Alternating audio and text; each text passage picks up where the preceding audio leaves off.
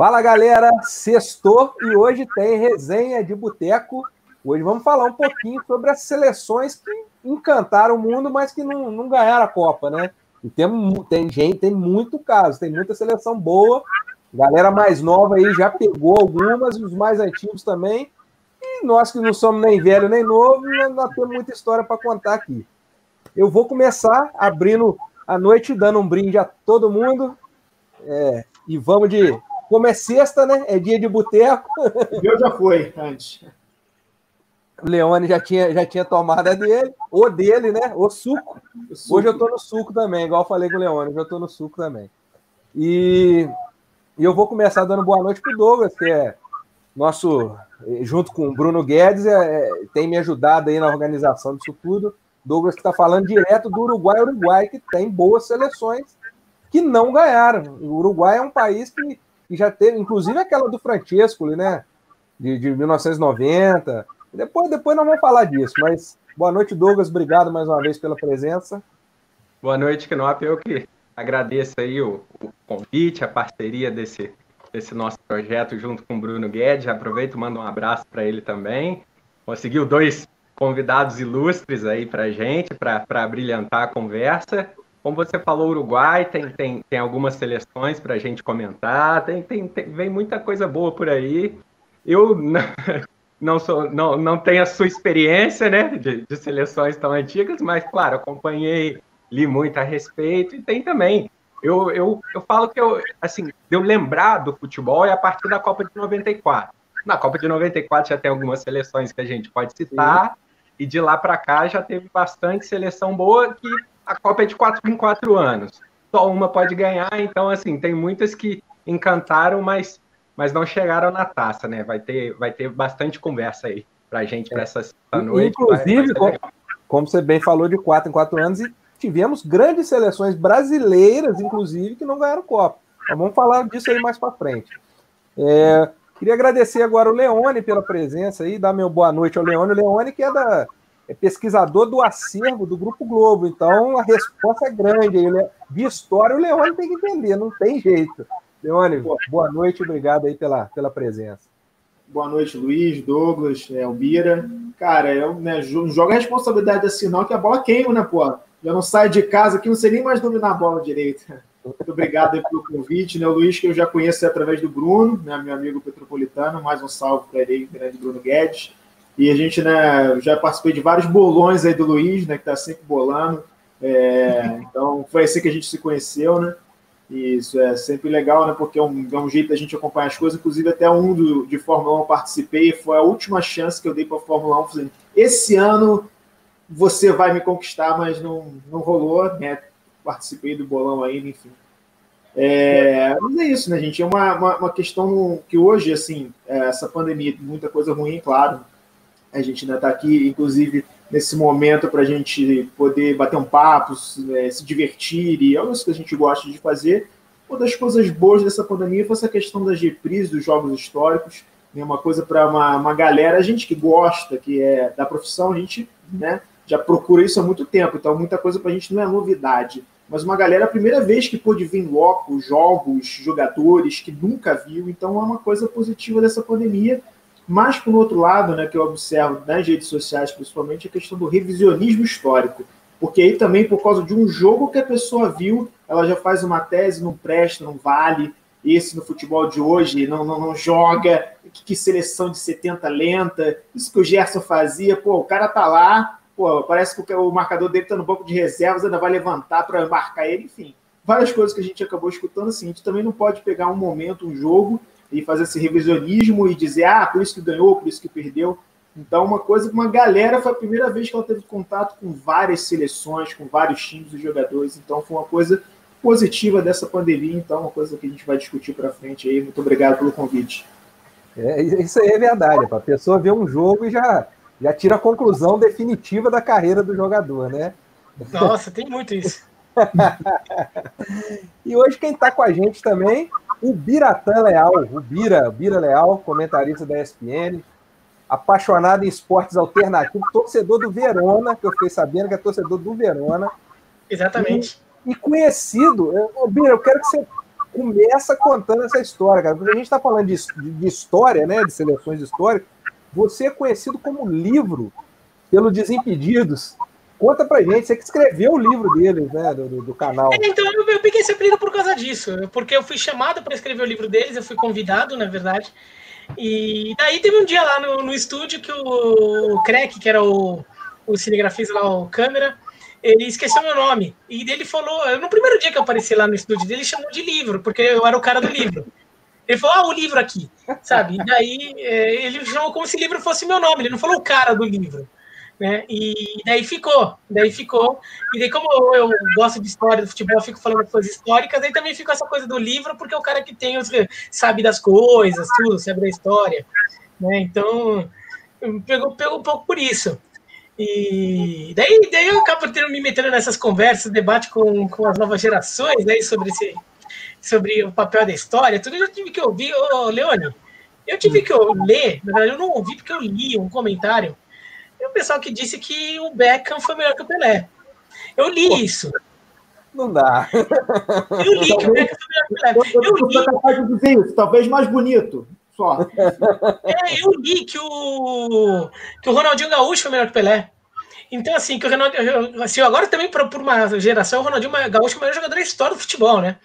E assim.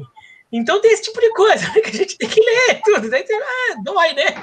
E você tem que argumentar, você tem que mostrar, tem que fazer a pessoa entender como que era uma, uma situação da época, que ah, não tinha marcação, não tinha marcação no Pinóia. Talvez o marcador não tivesse uma marcação tão intensa, só que o marcador não, não ia tomar amarelo se ele, se ele desse uma porrada, porque não existia cartão amarelo.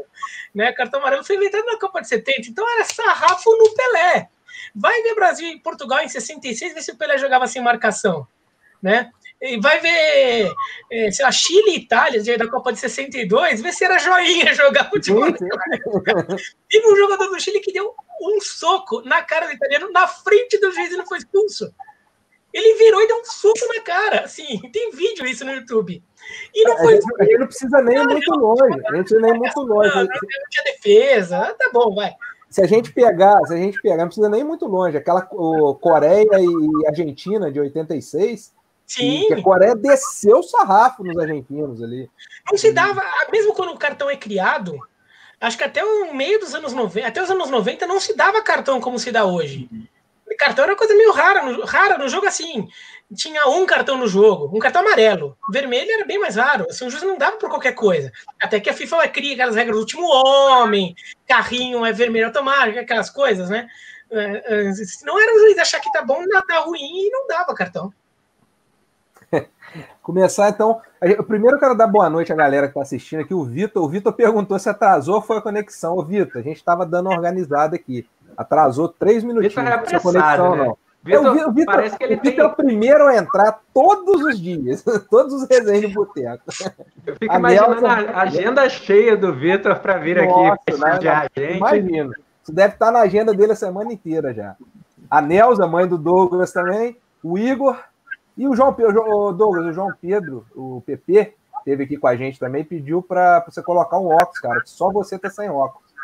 Falou que é pra você colocar aí. Eu tava de óculos, eu falei, ah, não, tá muita informação aqui, e fui e coloquei a lente, mas também faço parte do, do, do time do, do, pessoal com problema de vista, só deu uma, uma disfarçada. Aproveitar para pedir a galera que está assistindo para inscrever lá no canal. É, a gente tem tentado fazer uma vez por semana. E escreve lá, ativa o sininho, porque quando chegar, a gente programar o próximo já, já chega para vocês. E a gente está no Spotify também. Tem lá o, os programas, depois a gente sobe para o Spotify. Então, quem, quem puder assinar lá e for para seguir, já fica mais fácil para acompanhar. E eu acho que a gente pode começar do começo, então, né? Vamos voltar um pouquinho no tempo. Eu, assim, a gente que eu adoro a parte histórica do futebol, adoro. O Leone falou sobre a, sobre a questão do, do, das reprises. Eu não sou fanático em reprise completa de jogo. Eu vi algumas, vi, vi Holanda e União Soviética de 88, que é um jogo que me encanta muito, pelo título da Holanda, e eu sou apaixonado naquele time holandês. Mas eu, eu, eu gosto mais de documentários, eu gosto de, de, de reprise, de, de, de VTs, um negócio mais compacto que conta a história do jogo. E um time que me que é impressionante quando eu, quando eu vejo algum. São poucas imagens, porque é muito antigo. mas quando mostra um time, um time que revolucionou muito, é, é, até em preparação física principalmente, é a Hungria de 54. É, eu queria passar a bola para o Bira para ele começar é, falando um pouquinho dessa Hungria e, e, citando outros exemplos aí também. Vamos, vamos, vamos começar do início mesmo para o que, que você tem para falar para a gente aí dessa, dessas seleções, dessa Hungria de Puskas, Coxes e etc. Zibor, Hideguchi, é, muita gente. Zansky, Lantos, a Totti, aquela Hungria, é, assim, o futebol da Europa, a Europa Central, o centro da Europa, que é um conceito que a gente não tem muito claro na cabeça. Você pegar um mapa da Europa, é o meio da Europa. Tá? É, a Europa Central foi um, foi um grande centro de desenvolvimento é, do futebol na primeira metade do século passado. Daí não é só a Hungria, mas é a Tchecoslováquia, é uma faixa que vai da Alemanha até a Itália, mas pegando Tchecoslováquia, Hungria e Áustria, principalmente. Né, é, é, ficam esses, esses países ali, foram um grande centro de desenvolvimento do futebol no, na primeira metade do século passado. Os ingleses ainda achavam que eles eram os bonzões ali, e o futebol começou a, se, a crescer nesses lugares, inclusive taticamente. Né? Então, o, o, primeiro esquema tático que busca mais equilíbrio entre defesa e ataque é o WM, que é criado pelo Herbert Chapman na Inglaterra, nos anos 20. E daí ele se espalha pelo mundo, até no Brasil se adotou tudo. É, na, é, lá na Europa Central, eles começaram a criar outras coisas ali. E daí você vê que, tanto é que a Hungria é, foi um centro de desenvolvimento de treinadores também, né? Tem o Bela Gutmann, por exemplo, que até veio treinar aqui no Brasil, São Paulo, técnico do Benfica. O... É, o Dori Krushner. Então, assim, tem. É, a Hungria é, formava também pensamento, formava. É, é raciocinava o jogo. Né? E não é à toa que a gente vê a Itália bicampeã europeia, é, mundial em 34 e 38, mas a gente vê a Áustria semifinalista em 34, a Hungria finalista em 38, a Tchecoslováquia finalista em 34, e eles criam até a Copa Mitropa, que é a Copa da, do meio da Europa, que foi a precursora da Champions League, da Copa dos Campeões que virou a Champions League, né? A Copa Mitropa foi a primeira Copa maior ali entre, entre clubes europeus e eram clubes daquela faixa da Europa Central.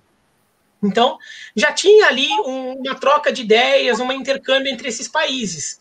É, isso vem desde antes do, do, comunismo chegar, né? desde antes da Segunda Guerra. Então, quando a, quando a Hungria bom, é, entrou no, no, na cortina de ferro, tudo. Mas a Hungria já tinha uma base ali, não é uma coisa que vem do nada, né? E daí é, vem o, o Gustav Sebes, ele era mais um ministro do esporte da Hungria do que realmente o técnico, né? Ele leva fama, mas ele não era exatamente o técnico do time. Mas aquele WM vai se transformando num 4-2-4, né?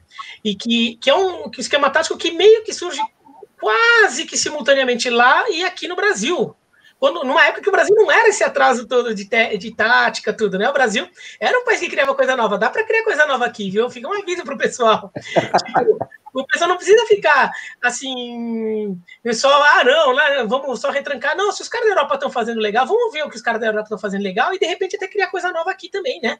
Dá para fazer isso, como eles fizeram lá na, na, naquela época. Daí a Hungria foi jogando um 4-2-4, mas já tinha essa coisa do Hideguchi, que era o meia, que, que, que, que, que ficava entre a ligação de meio de campo para ataque. Então, taticamente, já era um time diferente. E tinha que você falou, Luiz Paulo. É um time que revolucionou, porque também daí começou a entrar aquela coisa da, do, do racionalismo, da, do, do, dos governos comunistas daquela época, né? Da, da, da, do, da, de, de, colocar ciência em tudo, né? Sim, sim. Então começou a ter essa coisa do preparo físico. Eles, eles eram um time que, nossa, eles faziam aquecimento antes do jogo, né? Eles faziam umas coisas assim, que todo mundo fica, nossa, né? É, hoje, em dia, hoje em dia é muito comum, né? Mas naquela época. Mas naquela época não. Pô, Ninguém fazia aquecimento. O pessoal só ia lá, no máximo dava uma, uma esticada ali nos músculos e jogava. A Hungria chegava já aquecida e fazia gol logo de cara. Por que será que a Hungria fazia gol todo começo de jogo, né? Então a, a Hungria é, teve isso, tinha grandes jogadores como o, o Puskas, o Coxis, o Zibor, o Kubala, que era húngaro, que nem faz parte desse time porque ele já tinha saído, tinha fugido do país antes, né? Mas depois faz história no futebol espanhol. Como o Puskas também fez história no futebol espanhol depois. Então a Hungria era uma seleção que foi campeã olímpica é, e era visto como o melhor time do mundo. Era visto basicamente como o melhor time do mundo. Foi pegar a Inglaterra, a Inglaterra se achava gostosona, meteu um coco na Inglaterra em Londres. Daí a Inglaterra quis, nossa, vamos jogar agora em Budapeste para vingança. Meteu 6 a 1 na Inglaterra em Budapeste. Então era, era muito mais time que a Alemanha. Só que a Alemanha, vai, conseguiu ter, ter uma, numa, na final, fez um jogo ali que conseguiu anular algumas peças da Hungria, o Puskas estava machucado, e tudo indica que a Alemanha jogou dopada naquele jogo, né? É, né, a, diferença, a diferença da, da campanha. Não existia, não existia exame antidoping na época, mas se Sim. existisse, talvez a Alemanha tivesse problemas. E, e, é uma diferença muito gritante, né, da campanha que a Hungria fez até ali. Pô, ganhou de 8 a 3 9 a 0 e, e, é interessante essa Copa de 54, porque apesar de ser, serem grupos de quatro equipes, eram dois jogos apenas, né? É, elas não se enfrentavam todas. Eles, eles fizeram um negócio bizarro que eles separaram Era a Ferge que organizava os, os regulamentos não, era, era, da Copa era. do Mundo. FIFA Ferge. eles, eles pegaram, eram 16 times, eram quatro grupos de quatro, mas cada grupo tinha dois cabeças de chave. Isso, então os dois cabeças de chave não se enfrentavam. Não faz sentido, porque se a cabeça de chave tem que ser um só né, na chave, não dois. E, e ainda tinha aquela questão do se empatasse em ponto, não tinha critério de desempate, era um jogo extra, né? Então é. a Alemanha, inclusive, fez um jogo extra com a Turquia, salvo engano. Isso, Acho que a Alemanha isso. fez um jogo com a Turquia. E, poxa, a Alemanha. Tem muita lenda em volta também desse, desse, dessa Copa, dessa situação da Hungria, né? Dizem que a Alemanha tirou o pé naquele primeiro jogo. E aí, não, a Alemanha final... joga com time mistão. Ela joga com mistão, é. tava de 8 a 3 na primeira fase e na semifinal, na final joga com time titular. E era um bom time da Alemanha. Meteu 6 a 1 na Áustria na semifinal, né? Então, assim, meter 6 a 1, 7 a 1 na Alemanha em semifinal, né? E, e acaba, história, né? acaba não tendo continuidade porque em 56 teve um movimento é, anti é, regime é, antiditadura na, na, na, Hungria, né? Em que a população foi para a rua, e daí a União Soviética manda as, as tropas dela para afogar esse movimento em Budapeste. E nessa época a seleção húngara estava viajando, estava excursionando. E daí os jogadores já nem voltaram. Eu não lembro se agora a seleção húngara que estava excursionando ou é... Ou era o Honved. Era o Honved que estava que ele Isso, tinha jogado que era, que era a base do time, que ah. estava excursionando, daí eles simplesmente não voltaram, eles continuaram viajando, até passaram aqui pelo Brasil no período e não voltaram mais, né? Então, os jogadores que eram no Honved, eles deixaram a seleção húngara e era mais da metade do time, como o, o Puskas, por exemplo, né? E daí na Copa de 58, a Hungria até vai para a Copa com o que sobra do time, faz uma campanha decente, mas já não era a mesma coisa. E nessa época também era diferente essa questão de naturalização de jogador. O Puskas joga a Copa de 62, salvo engano, pela Espanha. Isso. Então, assim, era, o Di Stefano também, argentino, foi jogar pela Espanha. Tinha muito essa, essa transição né, entre jogadores e acabava destruindo uma seleção como, como essa da, da Hungria, né? O, Pira lembrou, né, é, que foi campeão, a, a, Hungria foi campeã olímpica em 1952, uma época que a Olimpíada, o torneio de futebol olímpico ainda era valorizado, e, pô, bateu o Brasil nas quartas e o Uruguai na semi. Se eu não me engano, os dois jogos por 4 a 2 Assim, é, era atual vice-campeão e depois é, o atual campeão. Então, assim, a, aquela, para aquela final, o pessoal falou, pô, agora, agora tá, tá tranquilo. Vamos agora, falando, vamos falando um negócio aqui. Vou pegar, eu quero que lembre de negócio. Vou pegar um negócio aqui no, no armário para mostrar. Vão falando aí qualquer coisa, eu vou sumir. Se quiserem me tirar da tela, pode me tirar também, tá? Vai lá, pega lá, pega lá. Cara, mas é, é, interessante. O Douglas falou agora sobre o é, sobre o Brasil. É, o Brasil de 50 é um outro, uma outra seleção que eu, eu me lembro muito do meu, meu avô. Meu avô é de São João Nepomuceno, é a terra do Heleno de Freitas. Uhum. E o meu avô sempre me falava: falava, ó, se o Heleno tivesse jogado a Copa de 50, o Brasil não perdia. Ele sempre é, falava isso. Era aqui, ó, é, pode, pode terminar.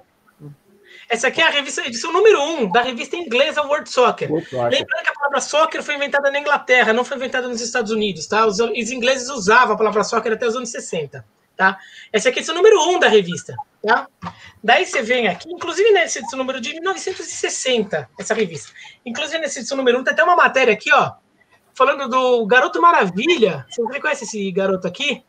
Já Tava falando sobre Tem, tem uma historiazinha, esse rapaz aí tem uma historiazinha no futebol. Então, tá falando que o Milan, Barcelona, Inter e Real Madrid estavam loucos atrás dele.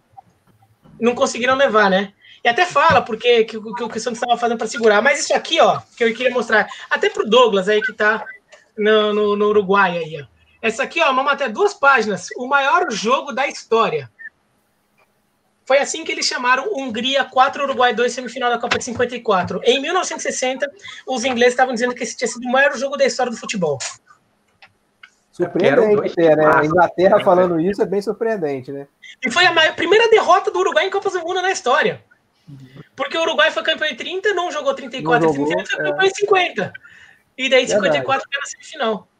É, eu, e você falou aí da semifinal contra o Uruguai 4x2, o Igor tá lembrando aqui nos comentários que na que tem o grande, a grande batalha de Berna contra o Brasil, que foi uma fase antes, né, na quarta, também um 4 a 2 para a Hungria. Um jogo também é que, que, que marcou. O Uruguai foi na prorrogação, hein? O Uruguai foi buscar Sim. o jogo. É, e foi para prorrogação. O Uruguai forçou a prorrogação. Para mostrar como o Uruguai de 50 né, e de 54 ali não era um time qualquer também, não. Não ganhou a Copa por sorte, não. Era um baita time. É, e, e a final tem um, tem um fator muito importante que deve ser lembrado: foi de virada. Com 10 minutos de jogo, estava 2 a 0 para a Hungria. A Hungria que tinha vencido de 8 a 3 da Alemanha. Ela faz 2 a 0 logo de cara. Eu imagino que quem estava lá vendo o jogo falou: ó, é outra goleada, vai ser outra pancada.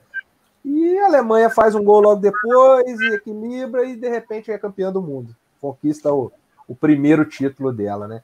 Já, já pesquisou, já pesquisou no acervo da Globo aí, Leone? É, não, assim, isso a gente não tem muita imagem, assim, importante a, a questão da, da, Hungria, porque além, claro, né, o Bira falou de tudo aí, mais um pouco a gente conhece, que a gente pesquisa e ele né, sabe bastante, mas são coisas que ficam um pouco lendo, por exemplo, a Copa de 54, é, quem estava lá cobrindo como jornalista, Armando Nogueira. Então ele trouxe isso para o Brasil, né, como história Copa que ninguém viu, ele falou muito sobre isso e, né, como ele escreveu muito tempo na imprensa, principalmente né, no Jornal do Brasil, então isso acaba ficando como uma lenda. Claro, tem toda é, é, a parte histórica da Hungria, que a gente sabe, esse período todo, de 52 a 56, até a questão da Revolução. Né? Então é um período aí, mesmo ela tendo sido vice da Copa, foi campeã na, na Olimpíada, né, que o Douglas citou bem, porque todos esses países é, comunistas da, da, da, Europa ali, central, enfim, né, da cortina de ferro, eles iam com jogadores acima da idade, né? Os jogadores não amadores. Não, não tinha idade. Não tinha idade. Exatamente. Na verdade, ele não podia jogador profissional. E não podia atleta profissional. Como os jogadores eles eram funcionários de empresas estatais, é, oficialmente. Todos amadores, né? Teoricamente. Eles, eles não eram atletas profissionais. O Brasil, por exemplo, jogava com time sub-20 ou com alguns jogadores da seleção do Exército, porque não eram profissionais. É exatamente isso. Então, a assim, era outra, podia qualquer idade. Então o Brasil levava jogador com 30 anos, mas que fosse da seleção do Exército, alguma coisa assim. É, em 52 foi a primeira Copa, que o, a primeira Olimpíada que o Brasil participou. Né, a gente sabe de toda a saga até 2016, mas né, como era importante exatamente essa questão das Olimpíadas, esses anos, os dois jogos com a Inglaterra, mas ficou um pouco, às vezes, de lenda também. É claro, muito boa, maravilhosa, e questão até taticamente, né, fala com o Idecute, pode ter sido o primeiro falso 9. Né, você fala de Messi, mas analisando, se colocando no, no, painel tátil de hoje em dia, ele pode ter sido o primeiro falso 9, exatamente pela função que ele fazia na seleção Hungria. E a gente, às vezes, na época, né, não, realmente não via tanta tática, mas já, tinha todo um trabalho de jogadores inteligentes também, né? Além do talento e inteligência. Como o Zagallo era o falso ponta na seleção de cinco, do 4-2-4 que virava 4-3-3 com o Zagallo voltando, na Hungria de quatro anos antes era o Hideguchi, que era mais centralizado que fazia essa coisa de voltar. Uhum. Aí você falando de falso 9, o maior falso 9 que eu conheço sou eu mesmo, que eu jogava com a 9 e não jogava porcaria nenhuma. Era uma falsidade dentro de campo. Saindo da Hungria agora, eu vou passar para o Douglas, porque eu sei que o Douglas é apaixonado na República Tcheca, na, na seleção da República Tcheca. Mas da, da, mais recente, né, Douglas? O Nedved, daquela turma. Então você vai ter que se virar um pouquinho para falar daquela República Tcheca antiga também, cara. Dá seus é, não. É, que aí já é, ainda era Tchecoslováquia, né? Tchecoslováquia. O máximo ganhou, ganhou a, a Euro de 76, mas em Copa do Mundo, quartas de final, né? Foi, foi o máximo que conseguiu chegar. E, 20, pô, era 22. Não, não. A Tchecoslováquia foram duas finais. Isso. Ah, sim, sim, mas antes ainda. É, sim, antes ainda da, da seleção que foi campeã, não é a mesma geração, que foi é, vice em 34 e 62. E 62. A, a, a geração que ganhou a Euro foi 76. Aí já tem é, um, um, um gapzinho que, pô, era é, assim, era uma Euro mais curta, né? De, de, de, semifinal e final só, mas tá, tá na história, tá lá. E, pô, é, ficou, o título ficou marcado porque a gente lembra, quem é mais novo, lembra da cavadinha do Louco Abreu na, na, na, em Uruguai e Gana, é, quarta de final de 2010. Mas o, o Panenka, e fora do Brasil, o pênalti cavadinha é conhecido como Panenka, porque ele fez isso numa final de Euro. E na, na, também, assim como o Louco Abreu, na, na cobrança decisiva, ele foi, meteu a cavadinha e, e deu o título para a Tchecoslováquia. Mas assim, como você falou, Luiz Paulo, assim, a, a que eu gostava mais é nem chegou muito perto disso, que era o time de 2004. É o que você falou, Peter Cech, o Nedved com o Rosic, o, o Kohler, que tinha mais de dois metros, centroavantão, e o Baros, que pô, fez uma Euro. O Kohler, por sinal, era muito ruim jogador, como jogador, né? Sim. É, a, aquela, a, a, República Tcheca que eu gosto, né, que você citou, foi, ganhou três jogos de virada na, na, na primeira fase, na, na, fase de grupos lá daquela Euro de Portugal. E a gente fala muito assim de ah, injustiça para Portugal, Portugal merecia pegar mas a República Tcheca também jogou muita bola naquela Euro e acabou morrendo na semifinal para a Grécia. Na mesma armadilha da Grécia, né? Defesa Exatamente. bem montada, uma bola aérea ali, e pronto. Foram duas, a... Euros seguidas com situações parecidas na indecisão. Aliás, o Douglas, sobre a Tchecoslováquia de 76, você estava falando que era uma Eurocopa que era só semifinal e final e de fato era, era uma Eurocopa diferente, mas não dá para exigir muito mais. Você está jogando em 1976. Você joga na semifinal contra a Holanda, do Cruyff, do Neskins, do Kroll, do, de, do Reisenbrink, toda aquela Holanda de 74 ali. E a, a, a Tchecoslováquia ganhou na semifinal de 3 a 1 Aí na final, pega a Alemanha Ocidental, do Maier, do Gerd Miller, do Beckenbauer, e ganha de novo dos caras. Ganhou nos pênaltis, mas ganhou. Então, assim, você pegou as duas melhores seleções do mundo na época. É o campeão e vice da Copa do Mundo de dois anos antes. A Eslováquia tem muito mérito. Foram dois jogos, mas foram dois jogos mais difíceis que qualquer time do mundo podia ter na época. Sim, não, porque a, a forma como se diz, né, assim, até como eu falei também, assim, só dois jogos, mas pô, dois super jogos. É igual também a, a, a Copa dos Campeões da época, que depois virou Liga dos Campeões Copa da Europa, desculpa, que virou Liga dos Campeões, também eram menos jogos, mas, pô, super jogos. Você pegava só a nata, não era porque chegou o não, time da esquina. Não, às vezes você pegava, você pegava, sei lá, o Spartak Moscou, pá, Spartak Moscou, mais ou menos, na época o Spartak Moscou era metade da seleção soviética. Daí você pegava na outra fase, pegava, sei lá, o Estrela Vermelha, metade da, da seleção da Iugoslávia estava lá. Né? Daí você pegava, sei lá, o Dinamo de Bucareste, era a seleção romena inteira, né? Então não era fácil. É, é, você, você, comentou sobre o time aí agora. Eu, eu, eu, costumo fazer uma defesa sobre o Flamengo de 81. Que o pessoal vira e faz assim: ah, mas ganhou do Liverpool. Quem que é o Liverpool? Quem que era o Liverpool? O Liverpool era só tricampeão, né? Não era mais nada. Tricampeão da Europa. Porra, é porque a galera de. O pessoal mais novo não conhecia o Liverpool. É, do início dos anos 80, final dos anos 70, achava que o Liverpool era aquele da década de 90 que não ganhava o campeonato inglês.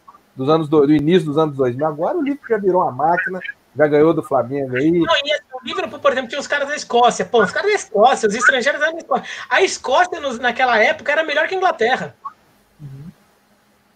É, a Escócia é, tem, tem, tem, boas seleções ali, tem muito, é. alguns bons jogadores, né?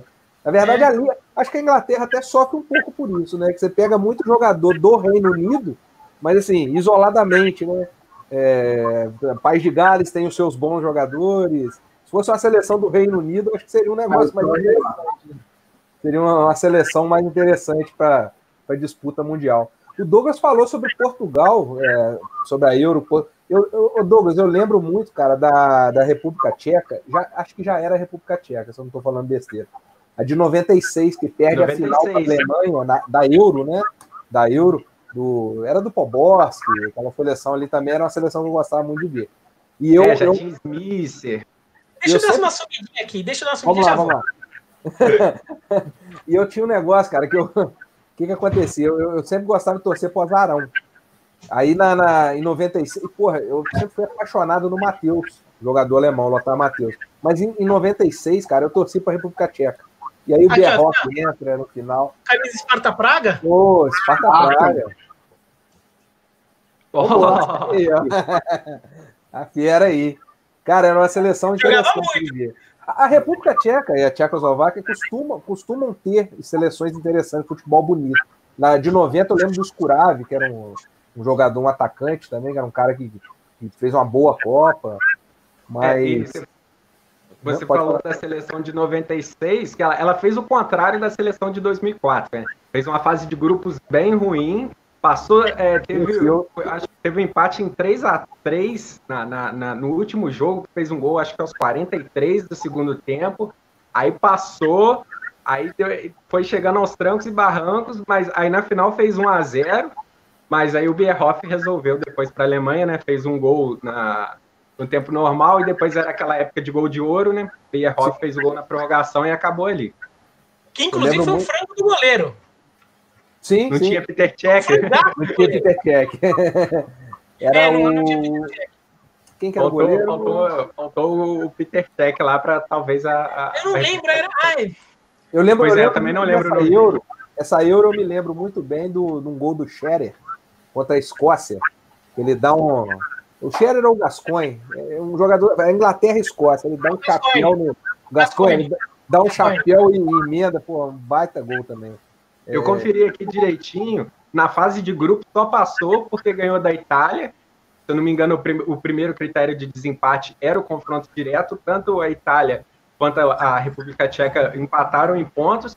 Isso porque a República Tcheca só chegou a quatro pontos porque empatou com a Rússia 3 a 3 com gol no finalzinho. Aí passou. Não, e a Itália teve melhor saldo, né, do que a República Tcheca, Sim, mas a é. República é. Tcheca tinha o confronto direto na mão. Exatamente. E quem já fazia parte dessa seleção era o Nedved. O Nedved já era desse time.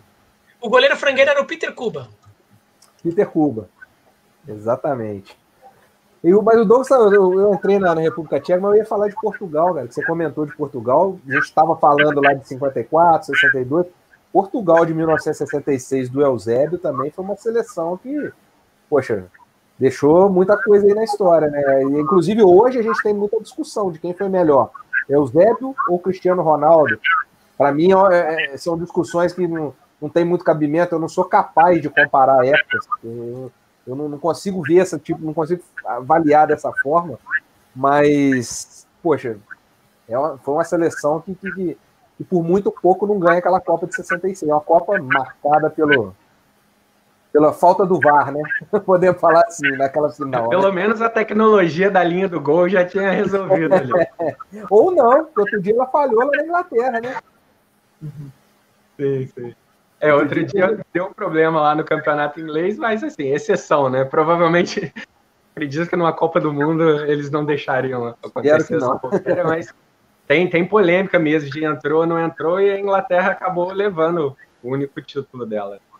Ô, Leone, você tem alguma, cara, alguma seleção preferida dessas, dessas que não ganhou? Qual que é a sua preferida? Qual que te encantou é, assim, mais? Durante, a semana eu estava tentando refletir uma coisa que às vezes a gente até esquece, mas questão, questão do Brasil.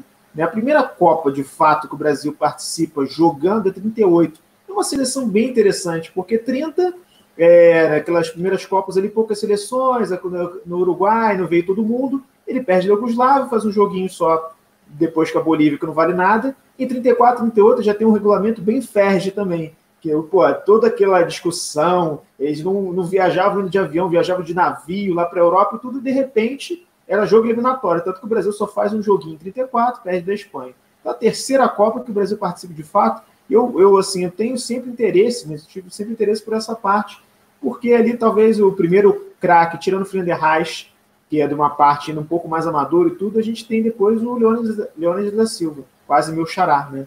Então, assim, é, é uma seleção que eu acho bem interessante ali, é um, um período que o Brasil já estava iniciando o profissionalismo, e tem vários jogadores que marcaram época nos seus times. E o Brasil acaba até hoje, né, se, se estuda, se fala, né, no jogo da Itália, que o Leônidas não jogou, e também, né, eu, eu dando uma conferida, não só ele, né? Não jogou ele, não jogou o Tim, que ficou muito mais famoso depois como técnico, né? O famoso Elba de Padua Lima. Hércules, que era um jogadorzaço do Fluminense também. O Fluminense, que na época era tricampeão carioca, né, que depois do início do profissionalismo, é, né, que tinham duas ligas, uma amadora e uma profissional no Rio.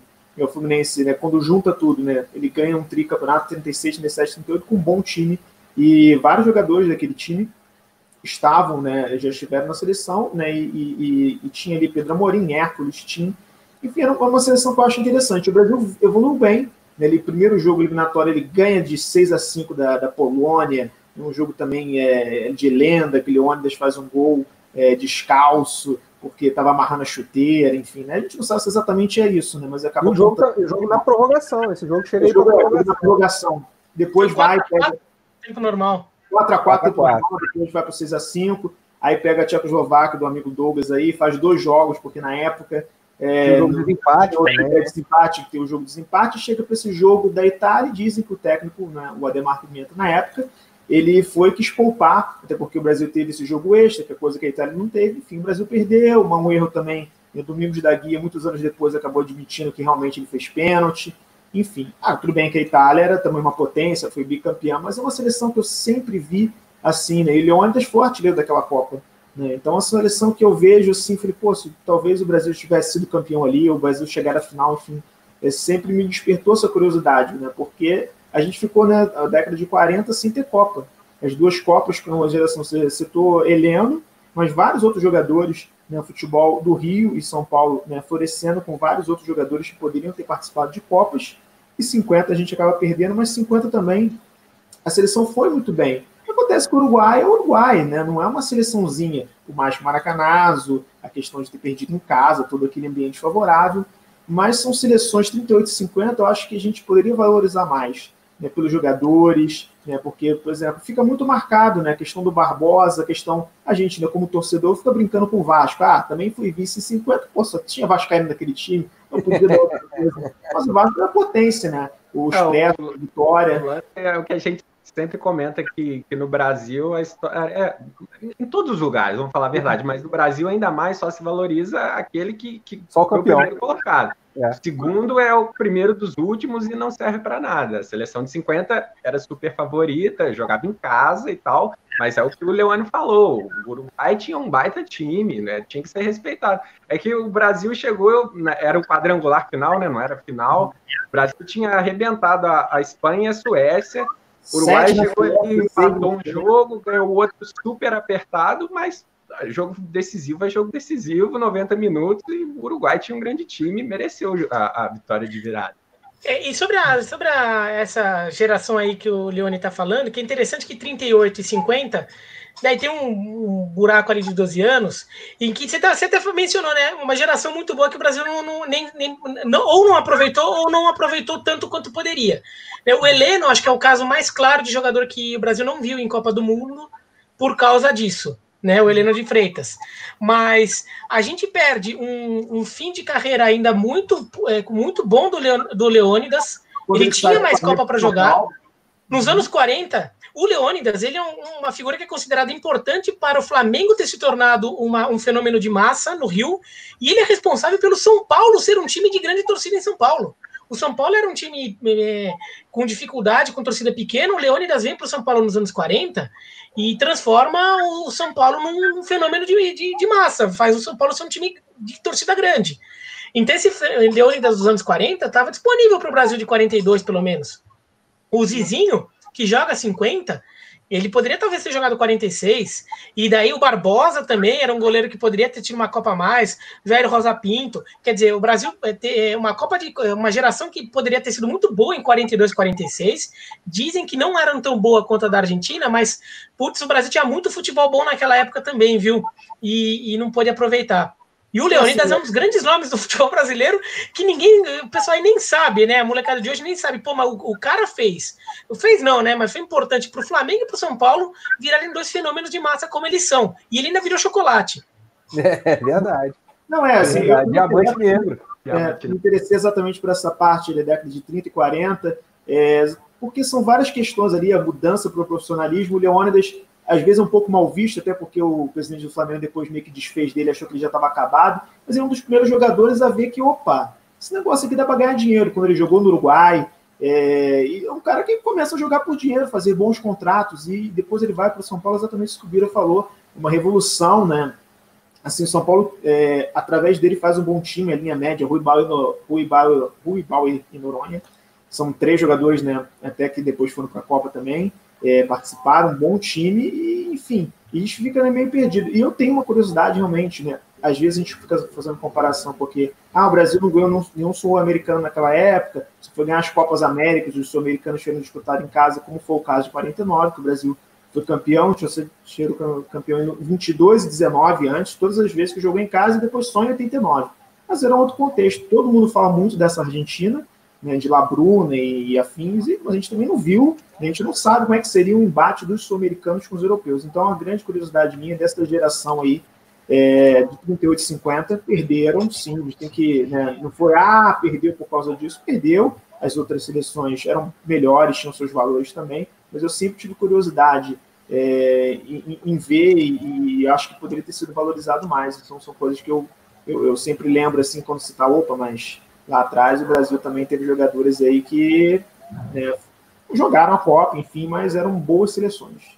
É, entre, entre, as seleções brasileiras, vocês citaram aí 38 e 50, é, além dessas que eu vejo, seleções que infelizmente não tinham como ganhar a Copa e não ganharam, 78, né, evidente, 82, não preciso nem falar, e mais recente é de 2006, que era uma seleção que chegou com muita pompa, mas a gente sabe muito bem, é, vários fatores externos atrapalharam, né? Aquela seleção ali do quarteto mágico que a gente falou, né? Mas é, a de 82 é a que, que mais me. Eu não eu nasci naquele ano, mas vendo documentários e jogos da época, é, eu, eu, fico muito chateado. Talvez seja a seleção que mais me, me, me chateia de não ter ganhado a Copa. Tem, tem, tem alguém que fala, não, não, não, vou me recordar agora quem que fala, mas é aquele negócio: se o Zico não ganhou uma Copa, azar da Copa, né? O Fernando então, Calazans. É o Calazans? Calazans é, eu lembro que tinha um jornalista famoso que, que tinha essa frase, tem essa frase. Não, e é uma pena, porque na verdade não é só o Zico, né? É o Zico, Sim. o Sócrates, é. o Falcão, Cerezo. Né? o, o Cerezo, o. Vai, Daí é culpa mais do Tele, mas o Reinaldo, que não tá, que poderia estar naquele time, não estava, né? E assim, é uma geração espetacular que o Brasil teve e que daí agora vai, mas não ganhou, mas não ganhou, mas não ganhou. Se os caras jogavam pra caralho, entendeu? Mas que se dane que não ganhou, pau pena, não ganhou. Acontece, é a vida. O Cruyff não ganhou a Copa do Mundo também, né? E, mas assim, pô, mas desmerecer esses caras, né? Também eu fico, eu gosto de ficar ensinando meu filho, meu filho tem nove anos, eu fico ensinando história do futebol para ele ali, para ele entender como eram as coisas, né? E eu fico pegando assim, bom, você pega a seleção de 82, o Flamengo é um time grande, um time com história, certo? Acho que a gente concorda. O maior jogador da história do Flamengo tá lá. O, o, o Inter é um clube importante, com muita história no futebol. O maior jogador da história do Inter tá lá, na seleção de 82. O Atlético Mineiro é um clube enorme, com muita história, vários craques. O maior jogador da história do Atlético poderia estar naquela seleção. Né? Acho interessante isso. O Corinthians é um clube grande, com história. O segundo maior jogador da história do Corinthians, para alguns até o maior, estava naquela seleção de 82. Porra! Você pega ali alguns dos maiores clubes do Brasil, o melhor jogador da história dele estava naquele time. E a gente tá pode, bom, até, né? Pode até ir um pouco além, igual você falou do Atlético, do, do caso do Reinaldo. Você pega outros grandes jogadores ali, o Éder, o Cerezo, no Flamengo, sim, sim, o Leandro Júnior. É que, é que, nem a seleção São dois de 70. melhores laterais da história do Flamengo. Um a seleção de 70 é o maior jogador da história, né? Mas que é o maior jogador da história do Santos, o maior jogador da história do. Talvez o maior jogador da história do Corinthians, né? Que é o Rivelino. O. É, o maior jogador da história do Cruzeiro tá lá, entendeu? Pô, você vê que assim, a seleção de 82 era boa é boa mesmo, assim, os caras eram bons pra caralho. Tem, tem, um documentário, no, não sei se vocês têm o, o, Amazon Prime Video, tem um documentário que chama Futebol Arte. Ele fala sobre essa seleção de 82. Pô, é, cara, é aquele negócio que você fica olhando, você fala assim, pô, não é possível que esses caras não ganharam a Como Copa. Como que não ganhou, né? É uma pena eles não terem ganhado a Copa. Esse, é. esse documentário, depois vale até é, ressaltar aí, é muito, muito legal. Já vi, muito não na Amazon, bom. já tinha visto antes, né? Porque a FIFA até lançou, enfim é muito legal para a gente. Eu não vi, né? 82, né? Mas é muito legal. Não é só um romancezinho, né? Realmente você fica vendo aquele jogo, os Bastidores, jogos, né? Filha, o bastidor, a torcida.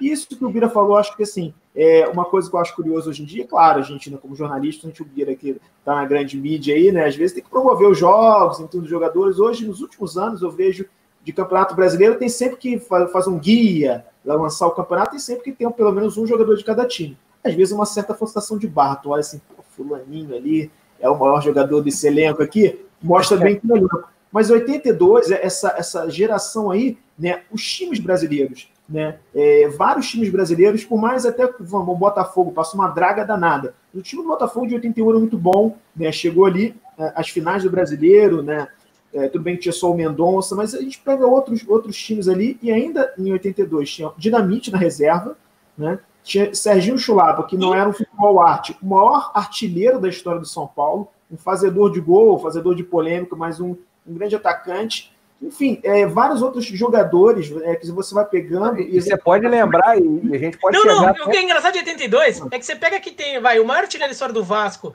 e o maior artilheiro da história do São Paulo, e na verdade, eles eram o terceiro e quarto atacantes né, daquela geração, porque era para ser o Reinaldo e o Careca. Né? É, o careca era para ser o Reinaldo e o Careca.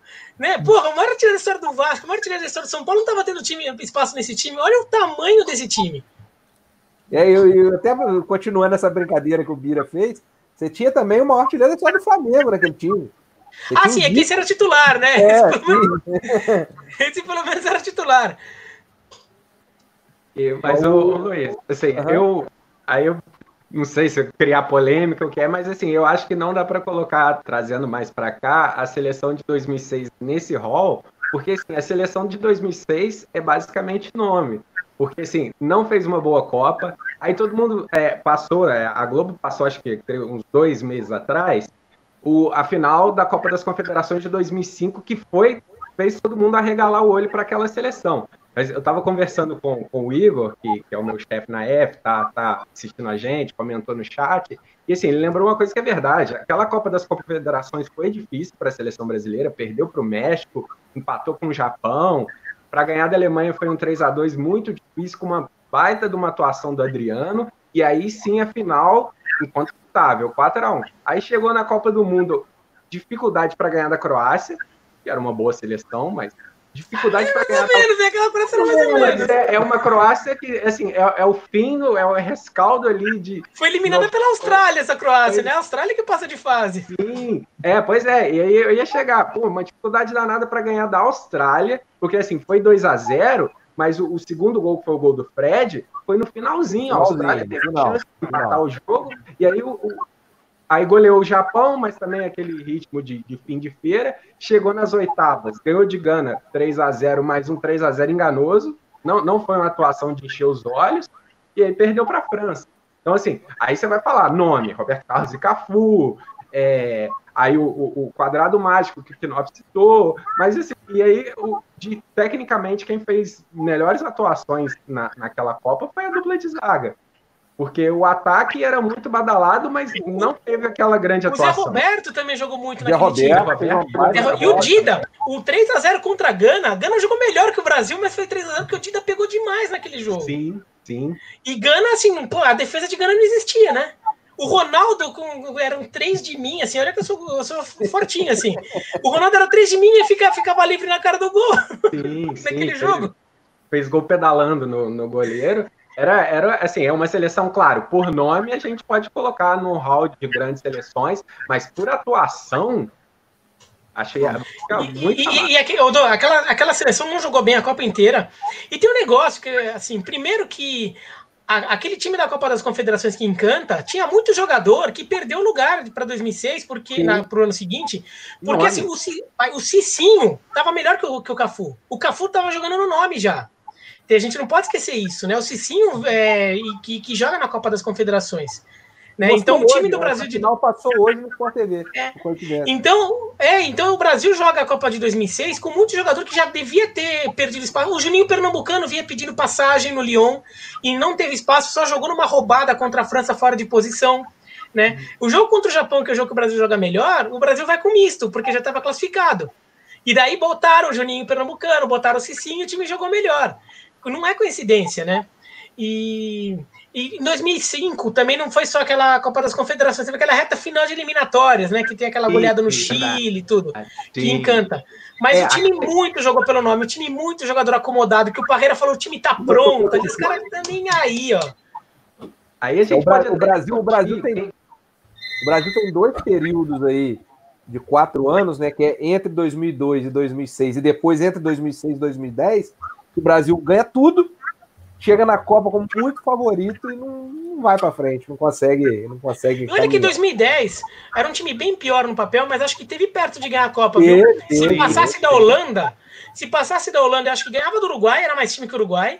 Né? O Uruguai também estava chegando daquele jeito ali, né? No sufoco. E daí contra a Espanha, a Espanha era muito mais time que o Brasil, mas acho que o encaixe do jogo era Sim. capaz de dar ruim para a Espanha. O Brasil era muito bom de contra-ataque, que é o que aquela seleção da Espanha não sabia defender.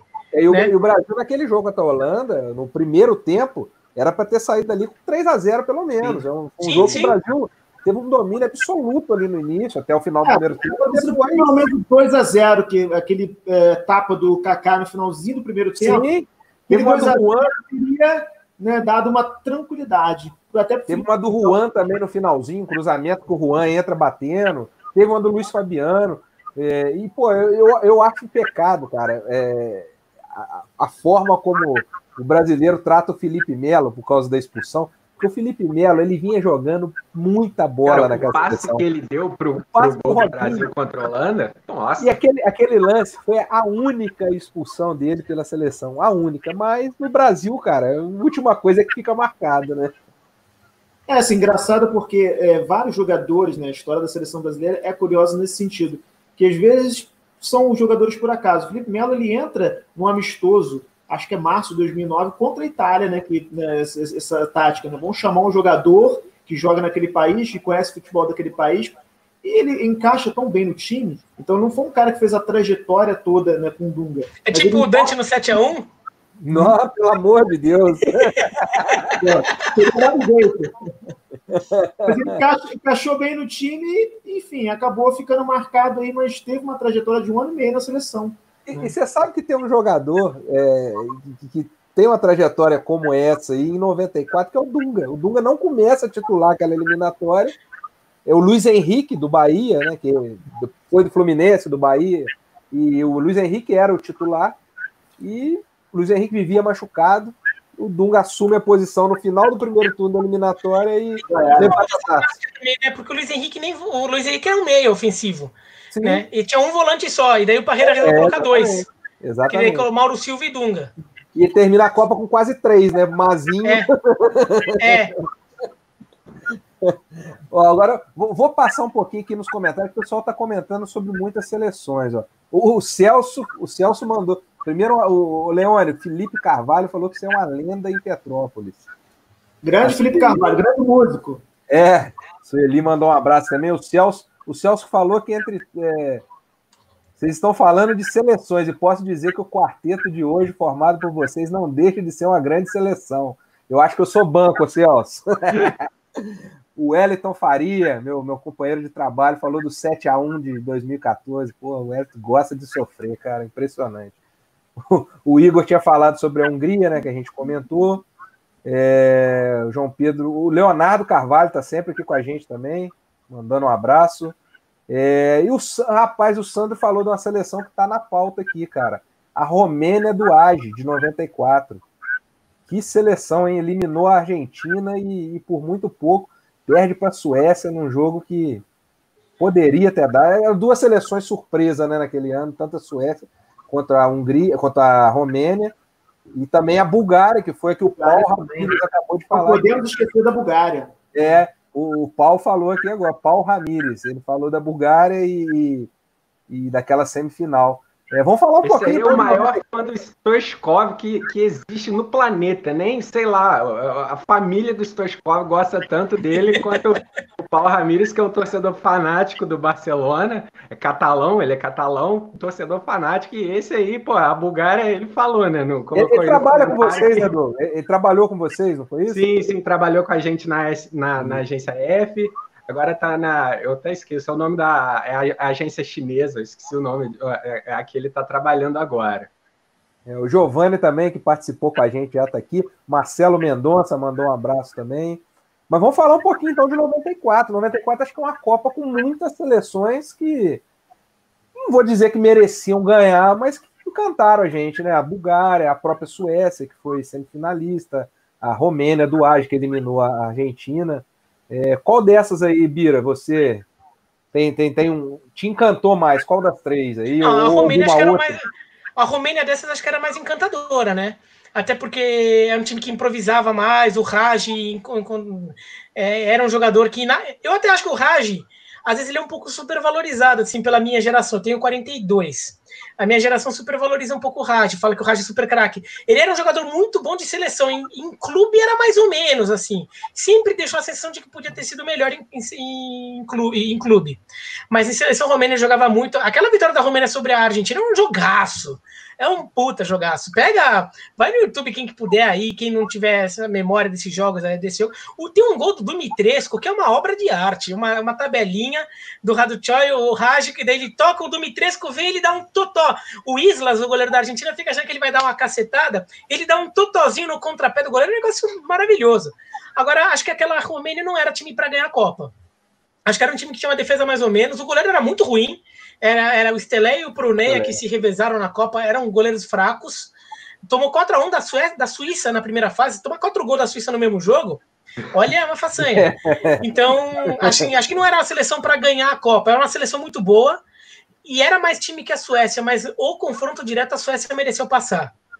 Naquele dia a Suécia Naquele jogou melhor. Jogo, assim, foi, foi, um time muito organizado. Não era um time espetacular, mas era um time muito organizado. Aquele time da. da... Tinha o Kenneth Anderson e o Brolin no ataque.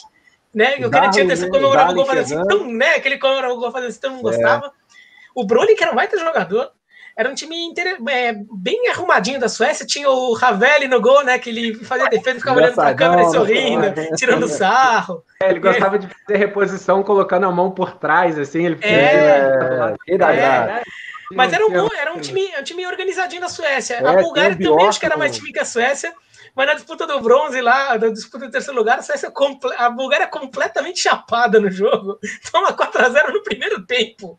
Churrascão. jogo, né? E os caras só querendo dar gol pro Stoichkov, pro Stoichkov ser artilheiro da Copa, né? Que ele dividiu com o Salenko, se ele fizesse mais um, ele era artilheiro sozinho. A Bulgária não jogou o jogo, só ficava mandando bola pra ver se o Stoichkov fazia o gol e não fez. E aí, aquela, aquela é... Suécia, aquela Suécia tinha o Darling, né? O meio o Martin Darling, tinha o Bjork, tinha o Liung. Era um time, um time bem interessante de ver jogando. O Larsson Sim. era banco daquela Suécia, né? O Larsson, é, o Henrique Larsson era banco. Jovem. É acho que aquela Bulgária, aquela Bulgária, como a Romênia, acho que o problema era atrás. A defesa da Bulgária era ruim. Era Rubitchev, Ivanov, o Trifon Ivanov, assim, não era uma defesa grande coisa, né? É, o, o meio de campo da Bulgária era né? muito bom, né? Tinha o Letkov, que era o carequinha, que era bom pra caramba. Balakov, que é um, um, grande ídolo do Sporting de Portugal dos anos 90. Mais o, o Kostadinov e o Stoichkov. E o, e o goleiro Mihailov fez uma baita Copa também. Sim, sim. Um dos destaques. Ele também era meio carequinha, só que ele tava com implante já, né? Isso, Na Copa ele joga com implante. Mas é verdade isso, é verdade. o, o, Paulo, o Paulo lembrou aqui, ó, Jordanov, Konstantinov, Rubchev, Yankov e o Penev, que tinha feito a cirurgia e não, não pôde jogar aquela Copa. E falando em Ov, Kov, Idov, vamos, vamos lembrar um pouquinho da Iugoslávia, cara, de 90, que, poxa, é, é uma outra seleção. A Iugoslávia tem uma história legal, porque ela ter legal futebolisticamente falando, né? É, ela, ela tem a, a cisão, né? A, se divide, né? Volta aos outros países e ela tinha uma seleção, uma baita seleção na Copa de 90 e aí você começa a perder esses caras, é, vai cada um para um lado, né? Você tem o Boban, o Suker e o Prozinek que vão para a Croácia, são croatas. Aí você tem o Savicevic, é, mais para frente o Montenegro, é, Stojkovic e Jugovic, que vão para o lado, o Katanek, pô, cara, é, era uma seleção que, que, que fez, fez uma. É, mostrava um lindo futebol. Me encanta muito ver aquele time jogando. Eu lembro muito da Copa de 90, ele jogando, o cara no grupo da Alemanha, e foram perder para a Argentina é, na, na, nas quartas de final, nos pênaltis.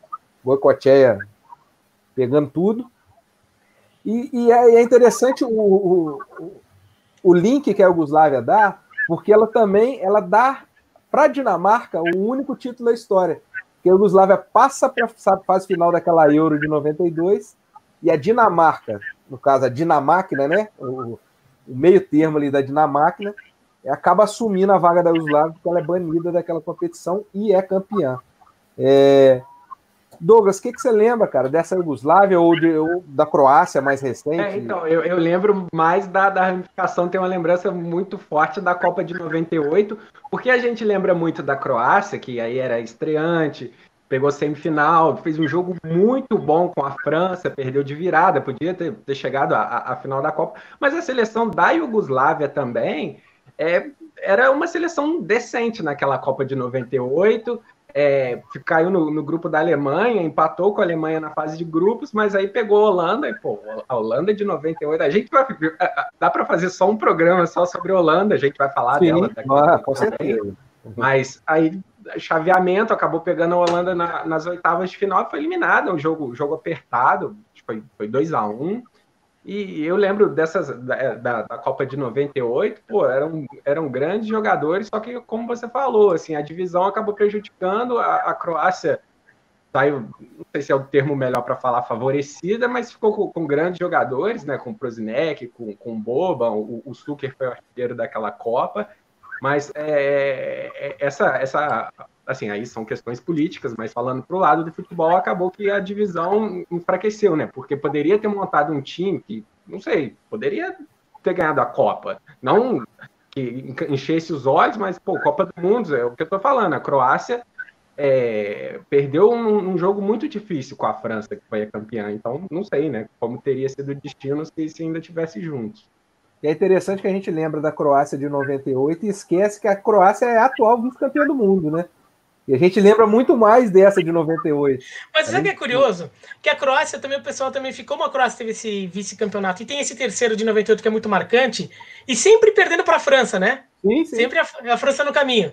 Então muita gente, não, porque a Croácia é uma força. A Croácia, em, to, em todas, tirando 98 e 2018, ou seja, 20 anos ali de intervalo, ela nunca passou de fase em Copa do Mundo. Ela nunca passou de fase. Nas outras Copas todas que ela jogou, ela sempre caiu na primeira fase. Ela nunca passou de fase. Até no né, grupo com o México e Equador, eles caíram. É, a Croácia é engraçada. A Copa de 2014 aqui tomaram uma piaba do México, acho que em Manaus, né? E foram eliminados. É engraçado isso na Croácia. Teve esses dois times aí. Agora, 91. A sensação de que a Croácia está sempre chegando, né? Agora, o time de 90, o time da de 90 Yugoslávia, eu lembro bem que assim, eles foram campeões mundiais sub-20 em 87, Sim, ganhando do Brasil, inclusive, nas quartas de final. Então, vem muitos jogadores. Aquela base estava no Estrela Vermelha, foi campeão mundial, ganhou a Copa dos Campeões e depois ganhou o Mundial de Clubes em cima do Colo-Colo. Quer dizer, era um time, era um time bom. E na Copa de 90, até tinha gente que falava que a Yugoslávia era um time que poderia beliscar o título assim, era uma Copa que estava muito aberta, muito time era visto como candidato a título, não tinha um favorito claro, e a Yugoslávia estava um pouco naquele bolo ali, porque o time era muito bom e. Só que, assim, acho que acabou pagando um pouco por um azar contra a Argentina. Foi um jogo que eles mereceram ganhar, mas ficou no 0 a 0 E nos pênaltis, a Argentina bate mal. O Maradona perde pênalti naquela disputa de pênaltis. O, mas o o Goicoechea pega dois, e a Iugoslávia, é, a Iugoslávia perde por 3 a 2 Mas a Iugoslávia merecia ter passado. Aí eu acho que ela não era tanto tão time quanto a Itália ou quanto a Alemanha no eventual final. Ela tinha tomado da Alemanha na primeira fase, né? 4x1, né? Tinha sido 4x1. É, mas aquela Iugoslávia de 90 tinha o Suker, o, Sto o Stojkovic, as pessoas não lembram, mas era um cracaço o Stojkovic. É, Stojkovic era um cracaço. É que depois ele, metade da carreira dele, ele quis ficar no Japão, né? Então tinha o Boxic, o Allen Boxic, que era atacante do, do Olympique de Marseille, que foi campeão europeu. Tinha o Yarni, o, o Prazinec. É, era um time muito bom. O Savicevic, que depois virou um, um fracasso do Milan. E não tinha o Boban, porque um mês antes da Copa, teve um jogo entre o Dinamo de Zagreb e o Estrela Vermelha, que é um time da Croácia contra um time da Sérvia, e que teve, e que teve uma briga de torcida. A polícia foi lá, a polícia iugoslava, né? Foi lá para dar um pau na torcida do, do Dinamo de Zagreb, que estava fazendo manifestações pró independência da Croácia. O Boban foi lá para intervir e ele chega a agredir policial para tentar defender a torcida. Então o Boban foi meio foi sacado da Copa. Senão o Boban também teria jogado a Copa de 90. Então, assim, era uma geração absurda que em 90, talvez em 90 tivesse um pouquinho verde, mas pensando em 94 e 98, todo esse time junto, é, você imagina 94, é, essa seleção de 90, né, que já era uma grande seleção, com esses caras que amadureceram muito para é, chegar 94, em 94. Em 94 foi um problema, porque foi justo quando o país estava acabando mesmo, né? Foi em 91, 92, 93, foi naqueles anos ali que o país começou a. Primeiro vai a Eslovênia embora, depois vai a Croácia embora, depois a Bósnia. Mas esse embora, cada embora tem uma guerra, né? Envolvendo no meio. Então demora, foi um processo longo. Então, na Copa de 94, nenhum país vai, né? nenhuma pseudo-Yugoslávia, né? A Yugoslávia é sorteada para as eliminatórias no grupo que classificou Rússia e Grécia para a Copa de 94. Mas tem, a Croácia não disputa, a Eslovênia não disputa, nenhum país disputa as eliminatórias de 94 pela Yugoslávia, ali, ou nenhum país que, representa, que fosse a Yugoslávia é, joga 94. Então, simplesmente, esses jogadores não tiveram chance da Copa de 94. E em 98 que volta com Eslovênia, Croácia e a Iugoslávia, né? Que era a Sérvia e Montenegro, é, né, que joga. É. Daí já e, volta. E nesse grupo aí da eliminatória de 94, certamente uma vaga seria da Iugoslávia, porque a Rússia fez uma peça. Ah, Copa, claro. E a Grécia. Claro. Não, mas tem dúvida. Não, muito melhor. Não, a Grécia, Grécia é muito e, e deve ficar um gostinho, deve ficar um gostinho neles com relação a Euro de 92, né? Fala, pô, aquela seleção entrou no meu lugar. Ô, ô, eles falam, não sei porque eu fiquei com a sensação que você é rubro-negro, mas Pô. assim. não, o Petkovic falando. O Petkovic deixa muito claro o que, que eles é pensam é, sobre isso. O Petkovic, ele é saudoso da, da época da Iugoslávia. É, o Pet, o Pet. E, cara, o Pet é um jogador. É, no Brasil ele tem mais fama do que lá fora, né? É interessante Sim. isso. Aqui ele, aqui ele é muito mais conhecido do que, do que na seleção, até porque jogou muito pouco pela seleção, né? É, agora, já que a gente passou um pouquinho por essa, por essa história aí da Euro de 92, é, vamos chegar naquela Dinamarca, Dinamáquina de 86, que na verdade começa em 84, né? Na Euro de 84, ela já faz uma baita campanha e, e encanta todo mundo na, na Copa de 86. E aquela geração tem, tem esse meio termo ali de 92 que ganha euro, uma história.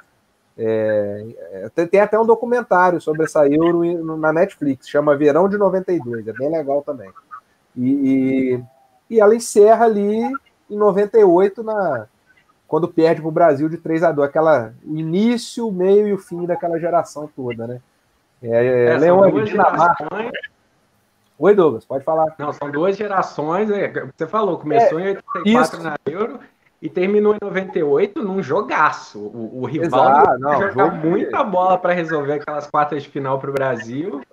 E aí o curioso, né, assim, é, é o, o, cara que para a gente é o expoente dessa de toda essa época, que é o Michael Laudrup, ficou de fora da festa, né? Porque ele, ele, não, não participou, ele era o grande nome, mas não participou da por escolha própria, diga-se, ele escolheu não, não ir para a Euro de 92 e, e, ficou fora, foi, foi o único título da, da Dinamarca e ele acabou dançando. Mas a, a, Dinamarca, igual em 86 encantou, né, que veio ter o, o, o, apelido Dinamáquina, foi na Copa de 86 e depois também, como eu falei, a Copa de 98 também foi muito boa. É, em 92, ela, ela nem faz uma grande campanha na Euro, não. Ela, ela começa capengando, empata com a Inglaterra, perde para a Suécia e aí vai ganhar da, da França no terceiro jogo, já no finalzinho lá, um gol, um gol achado que estava sendo eliminada a Dinamarca. E aí, cara, dali para frente ela vai, empata com a Holanda, ganha nos pênaltis e, e, e ganha da Alemanha na final de a Alemanha sempre chegando, né, nas finais de Euro, né? É assim, interessante porque assim, são seleções, mais uma vez, né? Questão do revisionismo. Olha, ah, mas era Dinamarca. Não, como é que vou? Dinamarca, mas assim, naquele tempo, nessa geração que o Douglas falou bem, teve um início, meio e fim, né? Não, não teve tanto sucesso, mas pelo menos ganhou um título né, europeu. É, mas é uma seleção assim que realmente né, são países que vivem de gerações. Talvez, né, olhando até para Champions, a gente né, não, não vê o Copenhague lá, um outro time que pode aparecer, Brondby, não sei é, são times que não representam muito no futebol europeu e são seleções muito independentes, como foi a Islândia também, na última Eurocopa também, muito bonito, né, todo aquele envolvimento do, do pequeno país lá e tudo. São pequenos países né, que dependem muito de uma geração vitoriosa. Então, assim, teve aquele 86 né, que chamou atenção pra caramba, é, até 98, né, que também é, foi né, naquela semifinal de que o Brasil pôde né, correr um risco, né, mas de volta inspirado né, ajudou a gente a, a passar ali para poder pegar a Holanda depois na semifinal, mas são países que vivem muito de gerações de vitoriosas. Isso já tem 22 anos E até agora a Dinamarca não mostrou que, que pode voltar esse panteão aí. Né? Não belisca mais nada, não faz uma campanha relevante. É curioso a gente perceber isso. Eu acho que vai muito do, dentro daquilo que o Bira falou sobre a Croácia. É, a gente lembra da Dinamarca desse período e fica sempre com aquela impressão, né? Que a Dinamarca é uma grande seleção que sempre encanta, que faz jogos lindos, maravilhosos, e, e não é. A verdade é essa, né? É, a Dinamarca também tem que pensar que é um país de menos de 6 milhões de habitantes, né? Então, assim, a Dinamarca tem a população do quê? O Rio de Janeiro tem mais que isso. O Rio de Janeiro tá por aí, né? O município do Rio. O Rio é 6,5. Quê? 6,5, 6 milhões e meio. É, então, o Rio tem mais gente que é. isso. O município do Rio de Janeiro. Então, assim, pô, você fica tirando é, 22 jogadores ali, bons de futebol, que nasceram nesse grupo de.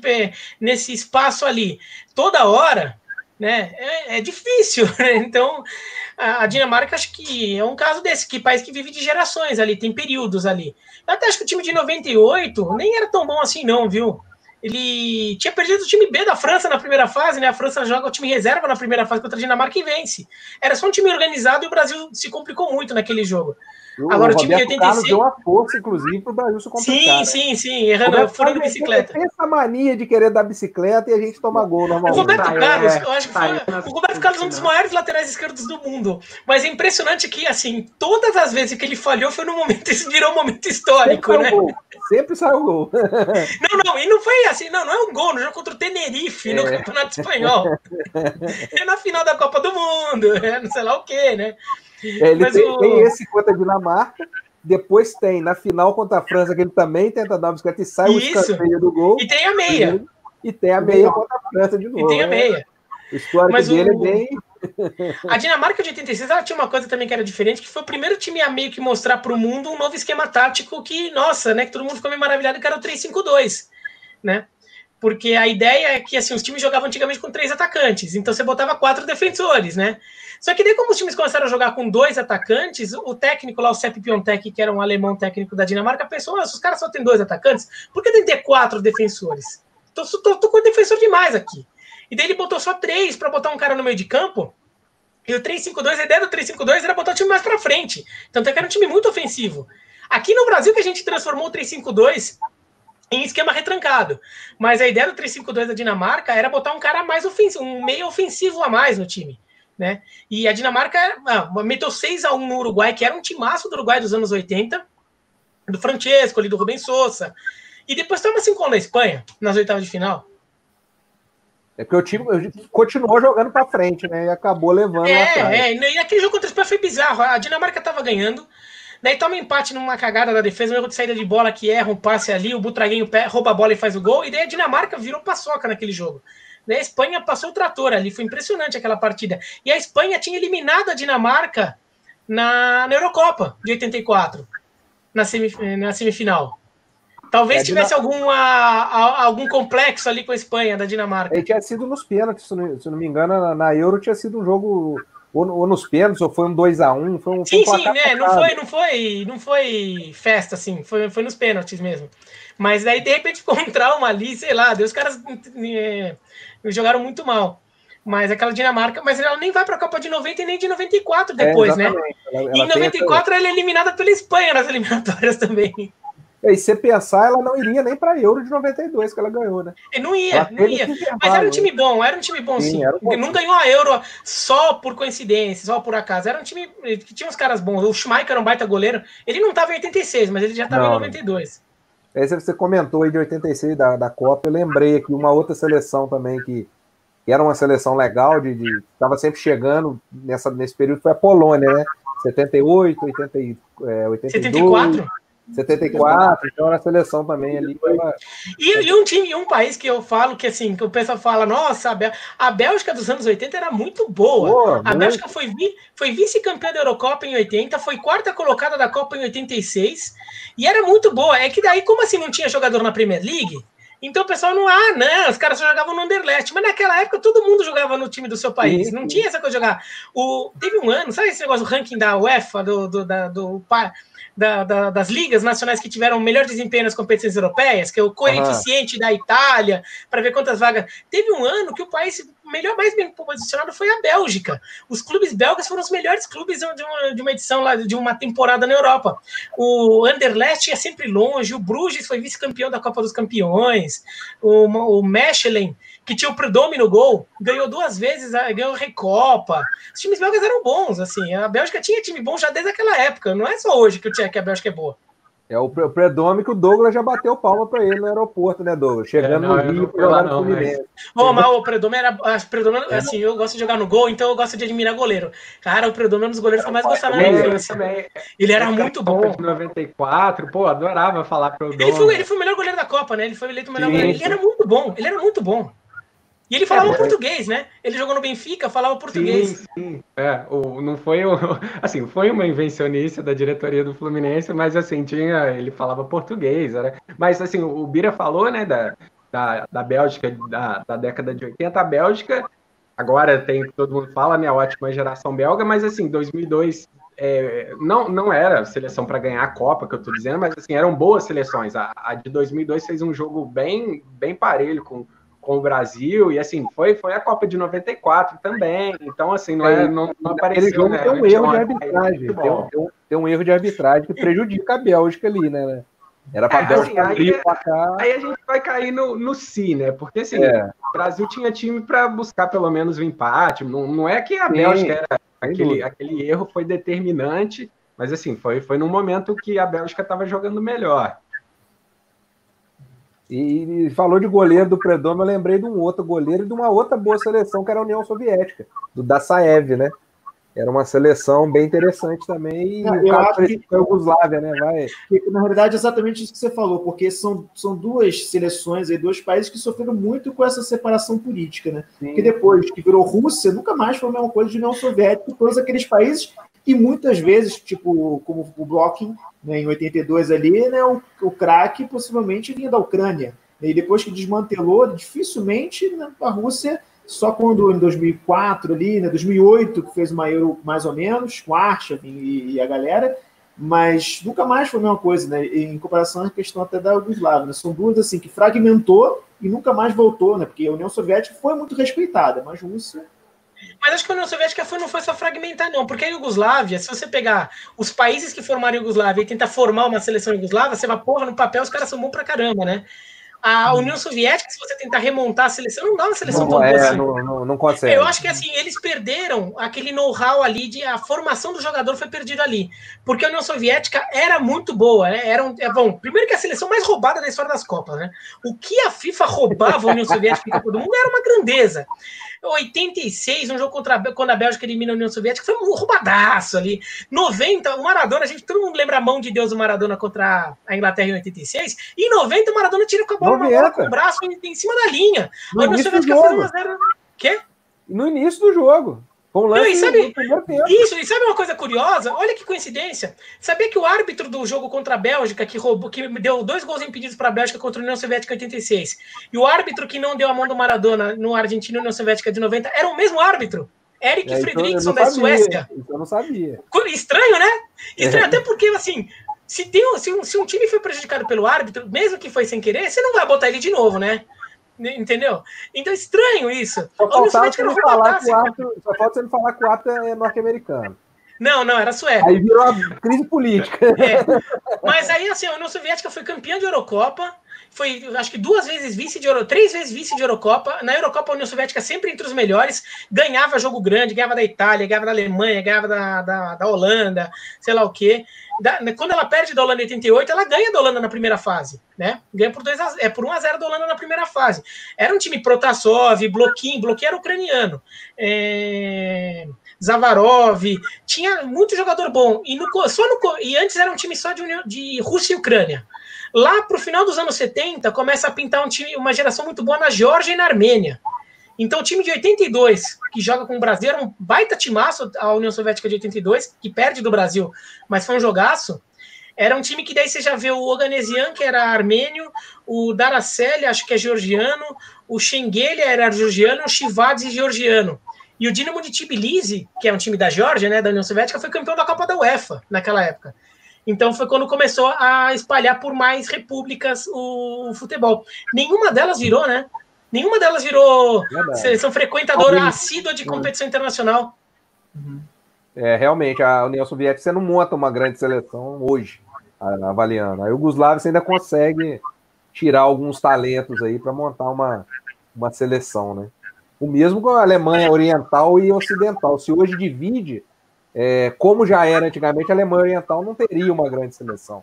Teria hoje, acho que hoje seria o quê? Tony Cross, talvez o único grande nome da, da parte não, oriental. Acho que tem mais, mas não é muito não. Não é muito não, mas é, não... Tem, tem, mais um outro jogador bom ali que é tinha o Balak, né? O Balak e o Summer, é, que eram e que Sim. não jogam mais, né? Mas os é, dois principais. Não, não, não formaria, é um processo assim inverso, como né? formou hoje em dia. É, também não formaria uma grande. É, a brincadeira não. que eu tô fazendo com a Alemanha é um processo é. inverso. Seria é. juntar, é. seria separar. O Summer, né? o Summer jogou pela seleção da Alemanha Oriental, né? Antes de separar, ele chega a jogar Sim. pela Alemanha Oriental.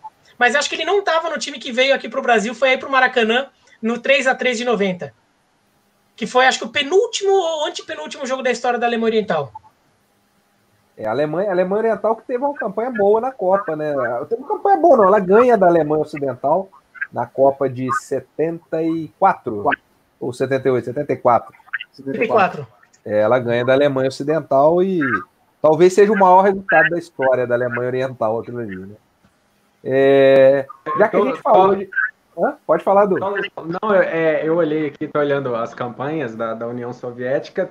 Quase todas as vezes que ela jogou a Euro, ela chegou na final, né? Eu tô vendo aqui, foi, foi o título de 60, Aí vice 64, 72 e, e 88. E só em 1968 que perdeu o primeiro jogo, que, como eu falei, era semifinal e final.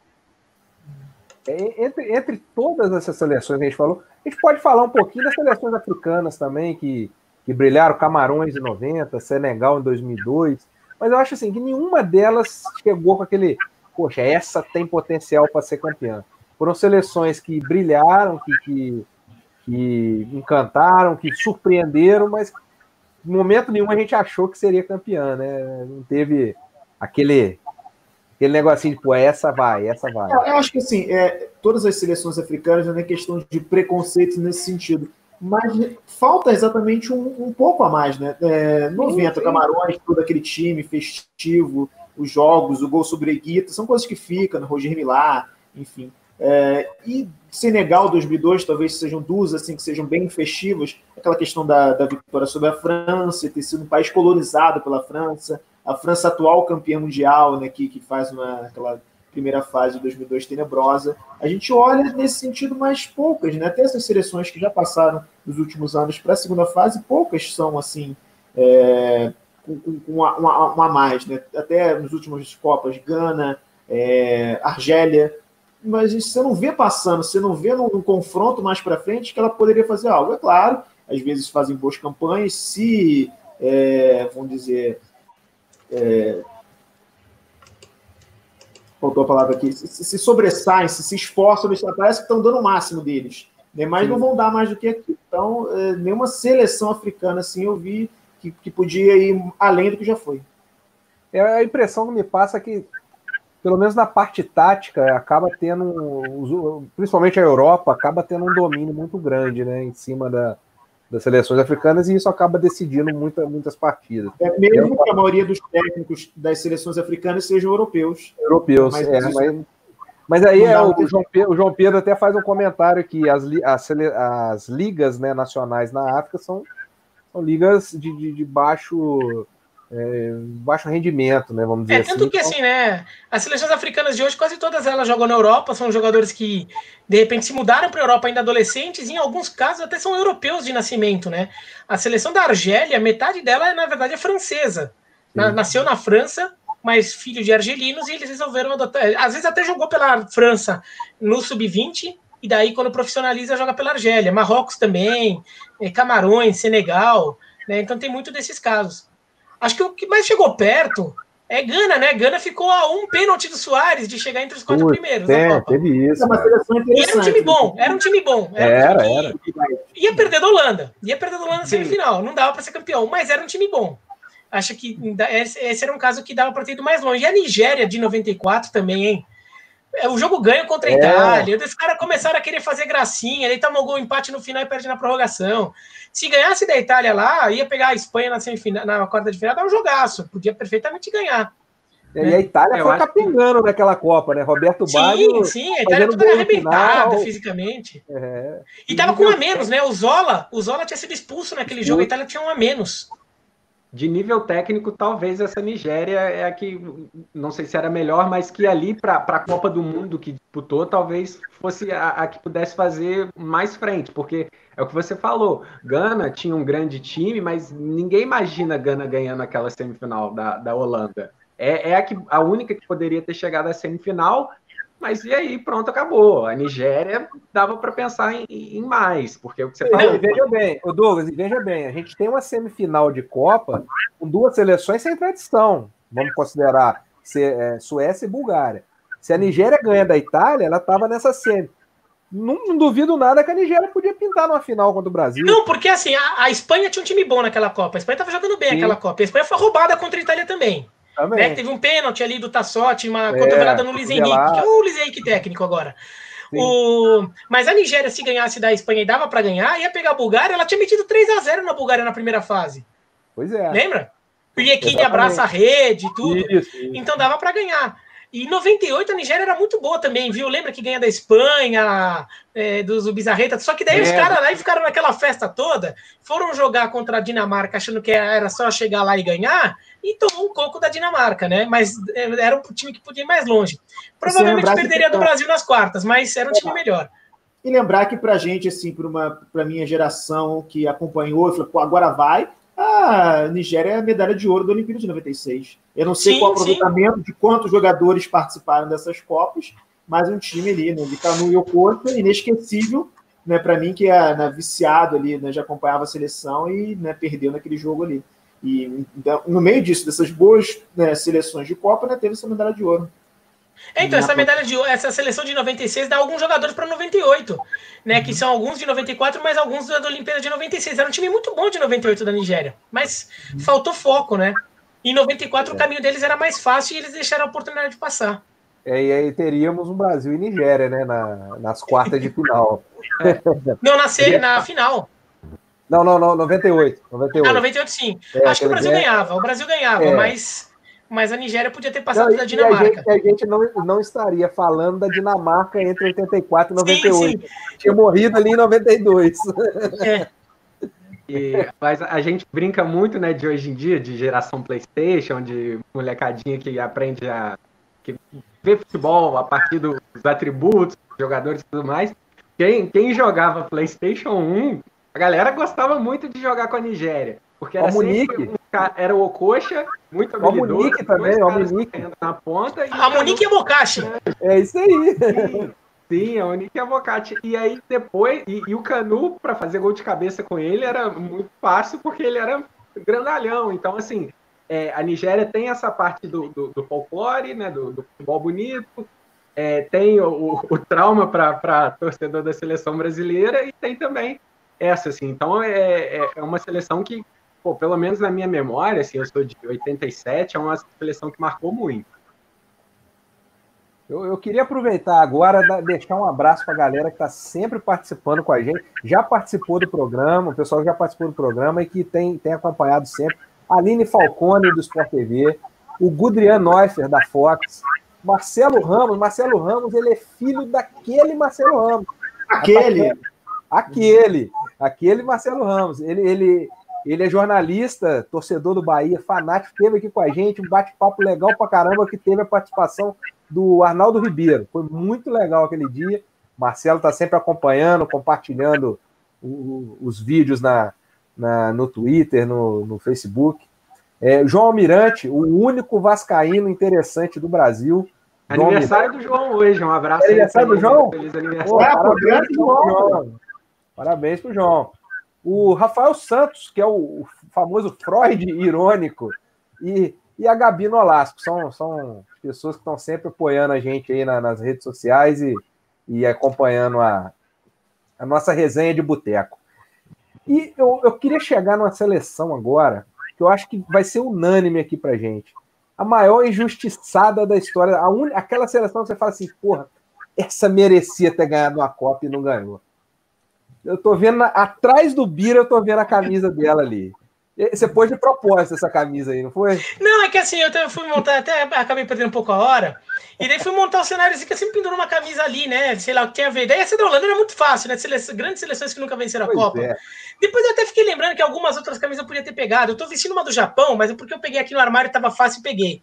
Mas eu tenho uma camisa do Honved, o clube Honved da Hungria. Então eu tenho a camisa do clube e eu podia ter pegado, mas aí na hora acabei não achando, peguei essa do Japão mesmo. É, e... Eu, tô, eu tô com a camisa do campeão de 77, ó. Campeão americano, turma do Chaves. então, mas o. Não, aquela Holanda, assim, muita gente, quando você vai fazer, ver rankings internacionais, no mundo inteiro, não só no Brasil, das melhor, dos melhores times de todos os tempos, o Brasil de 70 sempre, é, quase sempre aparece entre é, sempre aparece entre os primeiros, né? Um dos melhores times de todos os tempos. Às vezes não é em primeiro, às vezes é em segundo, sei lá, tem o Barcelona do Guardiola, que desaparece tudo. Mas assim, se quando o Brasil não aparece em primeiro lugar entre as seleções, é porque entrou a Holanda de 74 na frente, né? É a única seleção do mundo que as pessoas às vezes dizem que ela é a melhor seleção da história, melhor que o Brasil de 70 essa Holanda de 74. Eu acho que ela tem uma coisa que assim, acho que o Brasil de 70 era melhor que a Holanda em, vai, talento absoluto dos jogadores, na soma, no papel, vai, o, time era melhor.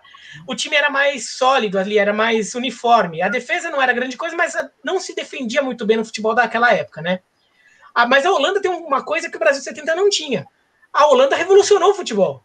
O Brasil de 70 não, era um puta timaço.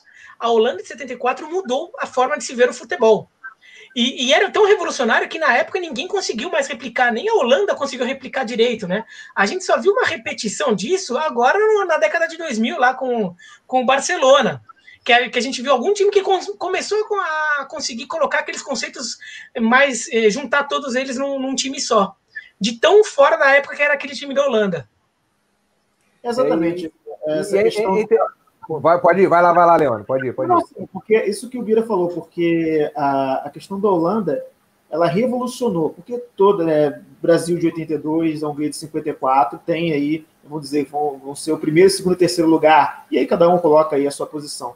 Mas a Holanda tem esse peso de ter revolucionado. E mais do que revolucionado, ela plantou né, com o Cruyff depois, um dos poucos casos de craque, de cracaço, que virou um treinador relevante depois. Ele plantou essa sementinha lá no Barcelona que veio florescer no Guardiola, que foi jogador dele, e depois, quando o Guardiola foi é, técnico, né? Enfim, e esse jeito. E aí eu coloco, não vi 74, óbvio, né? Para mim, a grande seleção que eu gostaria de ter visto, né? O ano de 98, para mim, é muito referência, isso que o Douglas até já tinha né, citado aí, é muito referência essa ano de 98. Eu não joguei futebol de botão. É, pelo menos não é da minha época futebol de botão, mas eu tinha um grande amigo na época da escola, o Max, a gente jogava Gulliver, não sei se vocês conhecem é, Gulliver mais ou menos, a gente gostava Sim. de fazer um campinho lá, jogava, e aí cada um né, montava a sua seleção, seu time para poder jogar, e minha seleção era quase toda Holanda, até o Zenden, até o Stan, né, que eram do lado B daquela seleção, estavam no time, então assim, me marcou muito. Né, e saber que a Holanda ali passaram tantos anos, e depois né, eu tinha 10 anos, não conhecia tanto da história, ia começando a aprender. É filha né, daquela seleção, mesmo que não tenha jogado um futebol parecido. Né? Então, esse estilo do futebol holandês é uma coisa que é, é referência. Os três atacantes, os pontos agudos, e ela realmente, né, no Rinos Mitchell é sempre, nessa né, essa questão de ranking também falando, é um dos grandes técnicos citados, exatamente por esse legado que ele deixou. Né? Ele deixou, plantou uma semente que né, já vão aí 50 anos quase, e quase todo mundo né, que acompanha futebol conhece um pouco mais, cita até hoje. É né, uma coisa mundial. E assim, voltando para da, da, década de 70, o Bira falou é, de não conseguir repetir, a gente geralmente fala, a Holanda 74, 78, 74, 78 é, é bem diferente, né? 78 já não era o Renan Mitchell mais. Era um time normal, né? É, era um time bom, é. mas jogavam um futebol convencional tinha, tinha a briga do, do Rappel, que, que foi o técnico que assumiu, o austríaco, com, eu esqueci o nome do auxiliar dele, mas assim, o, o Rappel era é muito incisivo nas ideias e teimoso, né? Eu acho que o melhor termo é esse, teimoso, montou um time muito burocrático, e aí só quando passou aperto na primeira fase, e aí só quando começou a deixar o pessoal soltar mais, um pouquinho daquela Holanda de, de 74 nas ideias, é que aí foi conseguir avançar na, na, na, na Copa do Mundo e perder a final para a Argentina, mas é, o Vira definiu, definiu muito bem, assim, era um time comum. O revolucionário, o encantador, é o de 74, e assim, acima de tudo, o de 78 não tinha o Cruyff. É, e 74 é mais uma final, assim como 54, que a Alemanha começa perdendo, vira o jogo e, e, é campeã, né? Não, mas final de Copa do Mundo, você nunca, você nunca percebeu? Se você pegar de 1930, de 30 até 74, só duas finais de Copa não tiveram virada que foi de 34, quando a Itália ganha a Tchecoslováquia. Não, de 38, quando a Itália ganha a Hungria. E a de 70, que o Brasil ganha a Itália sem virada. Todas as outras tiveram virada. 30 teve virada, o Uruguai faz 1x0, a Argentina vira para 2x1 é, é, 34 a Tchecoslováquia sai na frente, 50 o Brasil sai na frente, o Uruguai vira, 54 a Hungria faz 2 a 0 58 a Suécia faz 1 a 0 no Brasil, 62 a Tchecoslováquia faz 1 a 0 no Brasil, 66 a Alemanha faz 1 a 0 na Inglaterra, 70 não, e 74 a Holanda faz 1 a 0 na Alemanha. Virada em final de Copa do Mundo era, era super comum, era agora comum, não tem né? mais. É. A última 70, foi a de 70, a Itália, 70 a Itália chega a empatar o jogo, né? No chega a empatar, chega a empatar. Chega a empatar. Mas acho que em 74 foi a última virada em final de Copa, porque depois não teve mais. É, engraçado isso. O que teve foi uma semi-virada, vai que a França sai na frente da Itália em 2006 e a Itália é campeã nos pênaltis. Não virou Sim. o jogo, é. mas ficou com o título. É verdade. O, o Bruno Guedes, o Bruno comentou aqui agora, chegou. A Holanda de 98 é a maior campeã que nunca foi. Eu não tô sentindo o ressentimento do Bruno com aquele Brasil ali. Eu, falar daquela Holanda, eu, eu fico. Eu não sei se a, a, mas assim, a de 98 era muita bola. Era também. uma baita seleção, era uma baita seleção. E, e, era uma seleção que tinha problemas internos até, né? Teve. No jogo contra a Yugoslávia que a gente mencionou, né? Mas quando falava da Yugoslávia, depois do jogo, o Davids faz o gol da vitória no último minuto do jogo. E daí, quando tá todo mundo comemorando, tem uma hora que mostra isso na TV. O Van der Sar começa a socar o Bogarde. No bolo ali, ele começa a socar, porque eles começaram a brigar, porque tinha a panelinha do, do, dos brancos e a panelinha dos negros ali, eles estavam meio assim. Depois assim, a coisa até acalmou, hoje dizem que eles são amigos, tudo, mas naquela hora, e o David fica com um olhão assim, assustado, assim, e os caras se, o cara se socando ali no gramado, na frente da TV, assim. Eu não tinha, tinha esse problema ainda. Tipo Dung e Bebeto, mais ou menos. Aliás, 98 era o ano que o pessoal fala que não, se Suriname tivesse uma seleção, né? Por causa dos negros holandeses, tudo, nem Sim. todo negro holandês é de Suriname. Alguns Sim. são de Curaçao, de Aruba, né? Nem todos são descendentes surinameses. Mas se montasse uma seleção com descendentes de surinameses ou nascidos no Suriname, a melhor era de 98. Era um time que dava para brigar por quarta de final de Copa. E aí ia pegar metade desse time da Holanda, né? Aí a Holanda ia pegar o Heisiger, o Bogardi, o Kluivert, ia pegar o Sidorf, o Davids. Não, o, o, Bira falou agora um negócio, rapaz, é uma crítica, uma crítica não, uma observação minha. Falou do Kluivert. O Kluivert virou Kleiber depois da Copa de 98, né? É até o jeito então, certo de falar, né? É um jeito então, que... mas eu sempre falei Kluivert. Aí veio a Copa de 98 e, e os narradores começaram a chamar de Kleiber. Aí, pô, eu fiquei naquele agora. Como é que o cara chama? eu, lembrei disso agora, quando você falou do clube. Agora tem o filho dele jogando. Aí tem o filho, é, tem, tem. O, o, o falou de problema interno, também em 90, todo mundo achou, pô, chegou a hora da Holanda. Mas aí não, não, não encaixou também, assim, é questão de treinador. Eu tava, eu li, eu tava lendo um texto da Trivela, não, não sei quem escreveu para mencionar, mas isso, assim, que em 88, o Márcio foi, ganhou, e 90 fez uma Copa também, de novo, burocrática, porque entrou um treinador, depois de 88, que o Rinos Michel saiu, entrou um treinador, não vou lembrar o nome dele, mas que já tinha briga com, com, com o Gullit, por exemplo, e aí não encaixou, era outro que era teimoso também, acabou nem chegando na Copa. Aí antes da Copa de 90, é, tinha lá um conselho de jogadores, foi discutir com, com os dirigentes e tal, quem que seria o técnico. O pessoal queria que o técnico fosse o Cruyff, mas aí dizem, né, não, não tem confirmação, que o, que o Rinos Michel ficou meio, ele fazia parte do conselho também, ficou meio enciumado, achou, pô, se, o Cruyff ganha essa Copa aqui com esse pessoal, ele vai me ofuscar. E aí foi para 90 meio de qualquer jeito, empatou os jogos da, da, da fase toda e perdeu nas oitavas. Assim, era uma seleção que enchia os olhos, que criou muita expectativa. mas também por questões de bastidor não, não, não chegou mais longe do que podia ter chegado naquela Copa. É, a Holanda de 90, ela cai num grupo que tinha Inglaterra, Egito e Irlanda. E esse grupo ele foi decidido no sorteio. A Inglaterra já tinha passado, ela foi a única que conseguiu passar, e Holanda e Irlanda, eles decidem o segundo lugar no sorteio, porque eles empataram em todos os critérios, foram três empates. A Irlanda passa em segundo, a Holanda acaba passando em terceiro. Foi uma campanha pífia. Não, foi assim. Interessante nesse grupo, teve o Inglaterra e Egito na última rodada, foi 1x0 para a Inglaterra, foi o único jogo que não empatou no grupo. Exato, exatamente. E, e esse Inglaterra, Irlanda e Holanda, a Holanda fez 1x0, a Irlanda empata, e depois os times perceberam, era o grupo F, era o último grupo da Copa. Isso, então, isso mesmo. E tinha aquela coisa de classificar os quatro melhores terceiros colocados.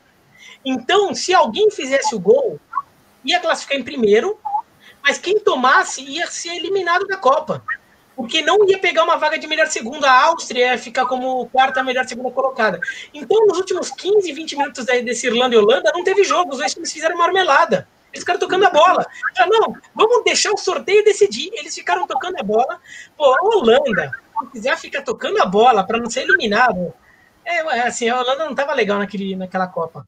Apesar é, de e, e depois detalhe que se, se, também que... Se, se, esse Inglaterra e Egito tivesse sido um a um, seria um sorteio quádruplo, né? Sorteio, é, não, e ainda tinha isso. Os caras estão fazendo marmelada ali, mas o Egito é. e a Inglaterra estavam acontecendo ao mesmo tempo. Exato. Vai que o Egito empata.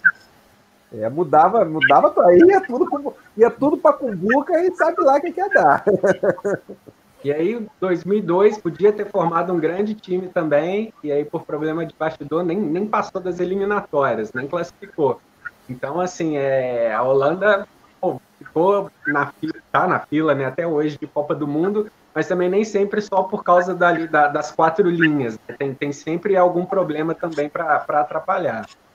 E também tem deixa na fila, né? Tem muito, muita culpa é o Robin, o, naquela na, na, final de 2010, né? Que assim perdeu um gol, não pode perder, podia né? ter, podia ter resolvido aí todo mundo. Pô, na Espanha, Cacilhas é, é Deus, mas o, o ali para mim foi muito mais demérito do Robin de ter perdido aquele gol cara a cara. O jogo tava 0 a 0 ainda. Depois a, a Espanha ganhou a, a prorrogação com, com o gol do Iniesta. Mas, assim, não é a melhor Holanda da, da história, mas também, assim, ficou por aqui, né? De, de, de ser campeã, de enfim sair da fila. Acho que se, se a Holanda fosse para a final, é... final, né, em 2010, se ela tivesse feito, realmente, a gente poderia ter visto as gerações polo de uma outra forma. Né? Mas, enfim, é tudo um si, é mais um si aí para conta, e a gente só fica pensando se tivesse acontecido. É, de qualquer jeito, assim, a Espanha... Pode, a falar, Espanha ganhou a Euro de 2008 e de, de 2012, assim, com, com grande futebol, de qualquer jeito já estaria na, na história, mas, assim, usando o termo da moda, subiu de patamar depois que ganhou da, da, da, da Holanda na final. É, e, dessas seleções, das seleções que vão, vão inverter a brincadeira nesse finalzinho, das que ganharam, qual qual que você acha, Leone, que não deveria ter ganhado a Copa? Das que foram campeãs. Não, eu acho que isso é muito fácil é a Inglaterra, né? Porque assim, é, tem essa questão do gol, né, que é uma coisa histórica, e fica, né, já tem teorias conspiratórias, né, uma, uma das teorias diz, né, que né, o International Board lá, né, que decide as regras, né, é, teria tido uma negociação da Inglaterra, dos países ingleses, para abrir vaga para a FIFA, e é, meio, meio Brasil e Nike, final da, da, de 98, dizem né, que em 58 lá houve essa negociação né, de abrir mais é, votos para a FIFA no, no, de peso no International Board, visando a sediar a Copa de 66 e sediando a Inglaterra já ganhasse. Enfim, essas teorias conspiratórias malucas que Se você soubesse disso, vocês ficariam enjoados, né? É, exatamente. É de lá o, o Volkswagen. É, é assim, uma seleção, tudo bem, tem grandes jogadores né, importantes né, para o futebol da época, mas, enfim, eu acho que se não tivesse dado a Inglaterra, acho que nada mudaria. Enfim, acho que as outras todas têm seu valor. Bira segue o relator ou vai mudar o voto? Acho que vai ser um candidato forte, né? A, a teoria da conspiração. Só para explicar, teve nas quartas de final, teve um Argentina e, e, Inglaterra, e teve um Alemanha Ocidental e Uruguai. E daí eles botaram um árbitro inglês para o jogo da Alemanha Ocidental e um jogo alemão ocidental para o jogo da Inglaterra. Os dois jogos tiveram arbitragem polêmica, que foi inclusive no Argentina e Inglaterra. Foi 1x0 para a Inglaterra, um jogo super difícil, que o capitão da Argentina, o Ratinho, foi expulso por, a troco de nada. A, a, expulsão foi tão injusta que decidiram criar o cartão amarelo por causa disso, né? Uhum. E outra coisa que daí não é teoria da conspiração, isso aconteceu mesmo a Inglaterra na campanha tinha empatado com o Uruguai na abertura da Copa. Então a Inglaterra tinha quatro vitórias, não, três vitórias e um empate. Ia pegar Portugal. Portugal tinha quatro vitórias. Portugal ganhou todos os jogos, né? do Brasil, da Coreia do Norte, da Hungria e da Bulgária. Então, pelo regulamento, eh, Portugal tinha o mando de campo. Ou seja, o jogo tinha que ser na cidade em que Portugal estivesse. O jogo tinha que ir para Liverpool. A Inglaterra teria que viajar para Liverpool. Eles mudaram isso e forçaram Portugal a viajar para Londres. Claro que a Inglaterra ia ter torcida a favor de qualquer forma, né? Mas aí a, quem teve o desgaste da viagem foi Portugal, é. né? Não. Então isso daí aconteceu mesmo. Claro que acho que não é por isso que Portugal perdeu, mas isso aconteceu, foi uma sacanagem. Uhum. E, acho que a Inglaterra de 66 e talvez a Argentina de 86 não era para tudo isso acho que o time de 78 da Argentina teve o lance lá do Peru, dos 3 a 0 meio esquisitão, mas acho que era um time melhor, tirando o Maradona. Agora o Maradona, putz, o Maradona naquela Copa, sim, eu lembro, com oito anos naquela Copa, eu vi aquela Copa. O que ele fez naquela Copa foi muito absurdo. Agora, o resto do time da Argentina tinha alguns bons jogadores, mas não estava jogando para isso, não. Também acho que é um time que. A Argentina mesmo teve times muito melhores, né? Agora, nunca teve um cara como o Maradona estava naquela Copa. O Messi nunca jogou o que o Maradona jogou naquela Copa, assim, pela seleção argentina. Né? Então, ali a Argentina conseguiu. Mas naquela Copa de 86 mesmo, talvez a França fosse mais time, sei lá. É, o Messi vai ser um cara que possivelmente nós vamos lembrar dele lá na frente como um cara que também não ganhou a Copa, né? É, é muito mas... difícil essa seleção argentina. Eu, pelo menos, não acredito que a Argentina vai conseguir ganhar a próxima Copa. Acho muito difícil. Douglas, a sua seleção. É, então, eu... o Paulo vai ficar meio chateado comigo, mas assim, eu coloco nessa daí a Espanha de 2010, não pelo time, mas pelo futebol jogado na Copa do Mundo, que assim, perdeu na estreia, depois foi ganhando de 1 a 0 em 1 a 0 e se não fosse o Oscar Cardoso, talvez a gente não estivesse falando dessa, dessa Espanha de 2010, porque quartas de final, Espanha e Paraguai, o jogo estava 0 a 0 o Paraguai teve um pênalti e o Oscar Cardoso recuou para o Cacilhas, assim, bateu muito mal, e aí a Espanha depois foi ganhou o jogo, depois também ganhou da Alemanha de 1 a 0 na semifinal e ganhou da Holanda na final. Então, assim, é, deixando claro, né, acho o time muito bom, bem montado, bons jogadores, mas é, ficou devendo futebol. Podia, ganhou quero ver, futebol. Quero ver você escrever isso na F. Não, meu telefone já tá tocando aqui, Vira. Eu acho que, acho que eu, caiu aqui o meu. Acho que eu quero ver se você espalhar no, no feed de, da, da F Internacional ali. A Espanha foi a campeã mais farsante da história. É, eu, espero, eu espero que ninguém lá de, de Madrid, porque o pessoal é. A gente fala que brasileiro é fanático, é o pachequismo e tal, mas espanhol para falar não só da seleção da Espanha, mas também de Rafael Nadal, Fernando Alonso, Alberto Contador, que é, ganhou Tour de France, assim, é um dos grandes ciclistas da, da história. Assim, né? falar, é, a, a, seleção de futsal também da Espanha, pô, os caras são, assim, são, são fãs mesmo, assim, é, os textos ficam até um pouco prejudicados pelo, pelo nacionalismo, né? Tem que dar uma assim, melhor, hein? Na hora que Não, chega, você tem que fazer uma. É, pois é, vou ter, vou ter que me redimir aí. Assim, é, e aí, é, falando, só assim, aproveitando aqui o gancho, que o, o Igor, né, que está participando aqui pra, com a gente no chat, também pediu para a gente falar um pouco mais. O que, que podia, a gente comentou bastante da Copa de 94, onde que a Argentina poderia ter chegado com o Maradona. Já não era o Maradona, mas grande jogador, e aí foi, foi pego no doping, depois não continuou e a Argentina acabou perdendo para a Romênia. O Igor pediu para perguntar para vocês se vocês acham que, que com o Maradona jogando até o final, a Argentina poderia ter ido mais longe. Olha, eu, eu vou, vou, até adiantar a minha parte aqui. Cara, pelo que a Romênia jogou naquele jogo contra a Argentina, eu tenho muitas dúvidas se o Maradona mudaria alguma coisa naquilo ali.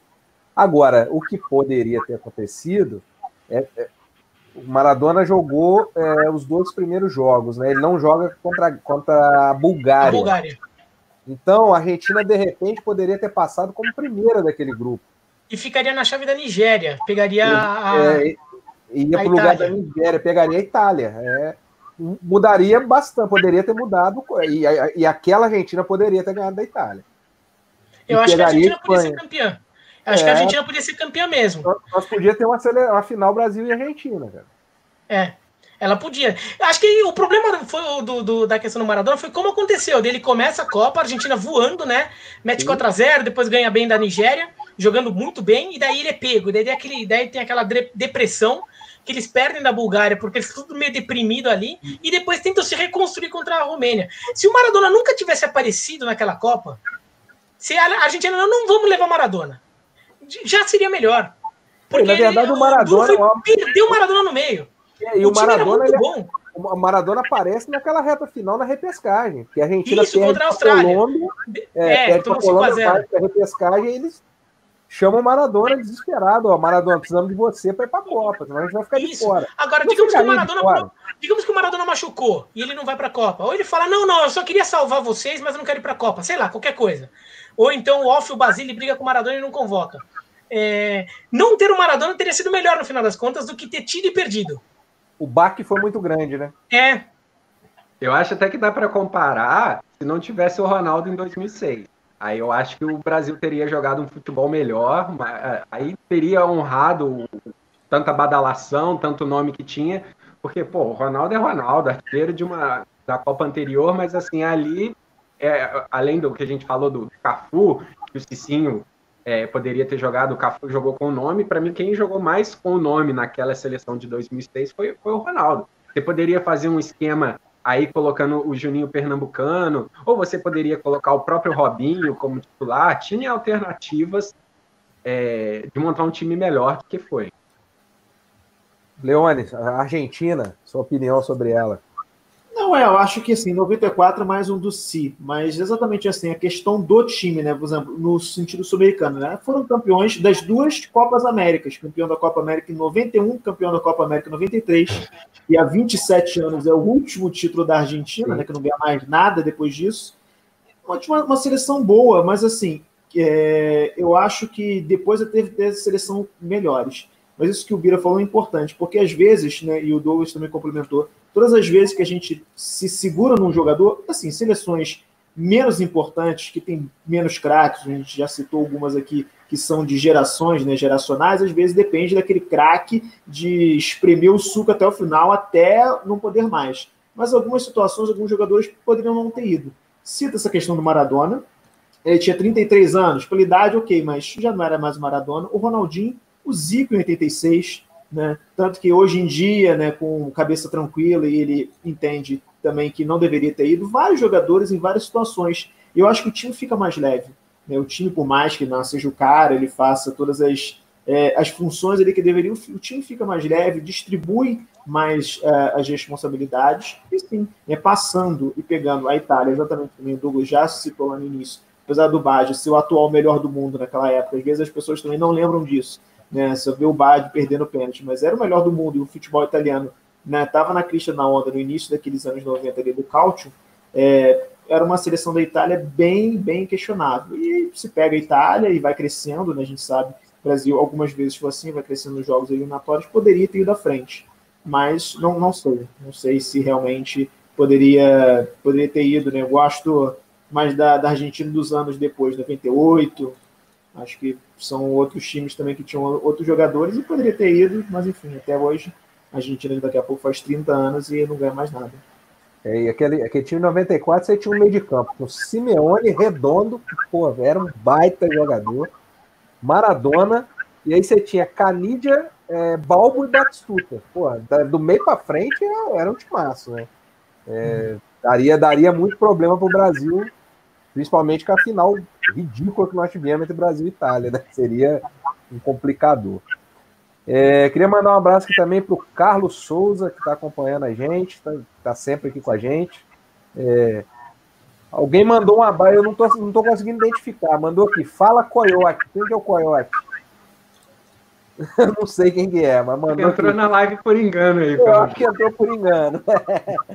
Carlos Eduardo, Cleiton também está aqui com a gente, Geraldo José e o Bruno Guedes, que eu já tinha falado.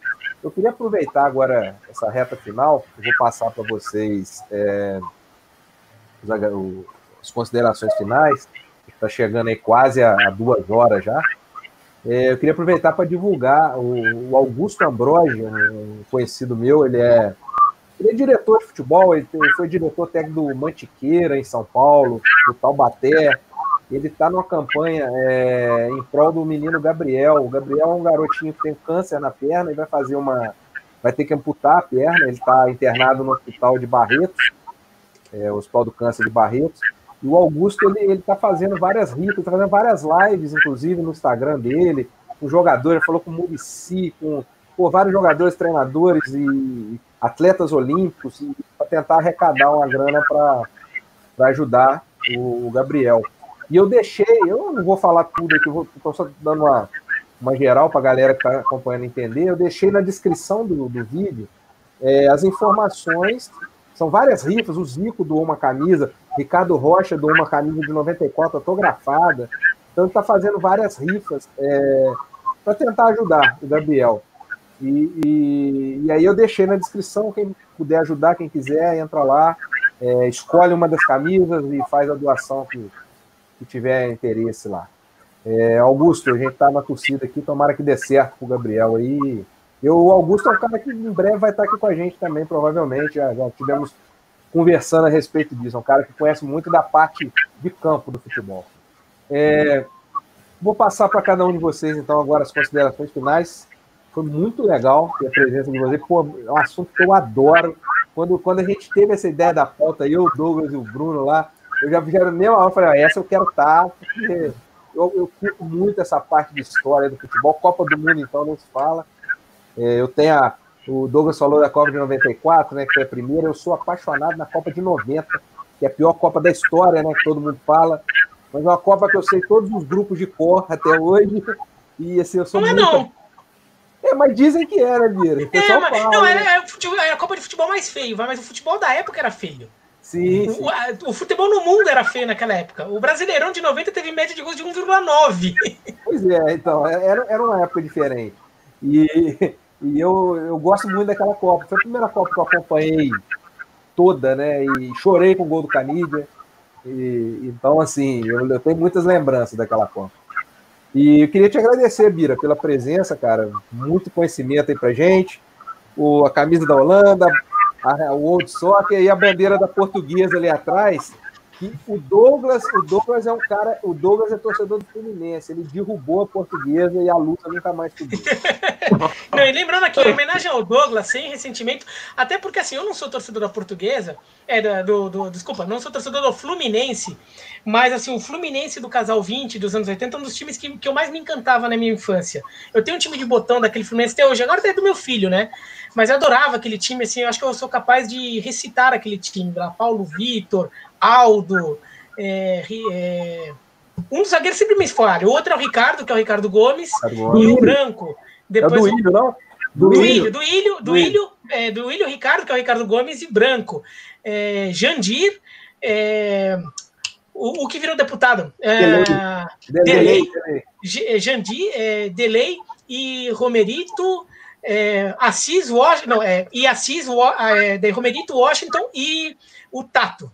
Tato. É, aquele time adora aquele time. Mas assim, ó, homenagem ao nosso Douglas, aqui é a camisa do Poborski, né? República Tcheca. Muito, Mas, ô Bira, obrigado, cara, por ter Nada imagina, aí, foi um prazer cara. aqui falar. adoro falar de história do futebol. Adoro, adoro mostrar para as novas gerações ali que o futebol é muito anterior a, a sei lá, a, a época das pedaladas, da, do, dos elásticos do Ronaldinho Gaúcho. Tinha muito futebol antes disso acontecendo e muito futebol legal.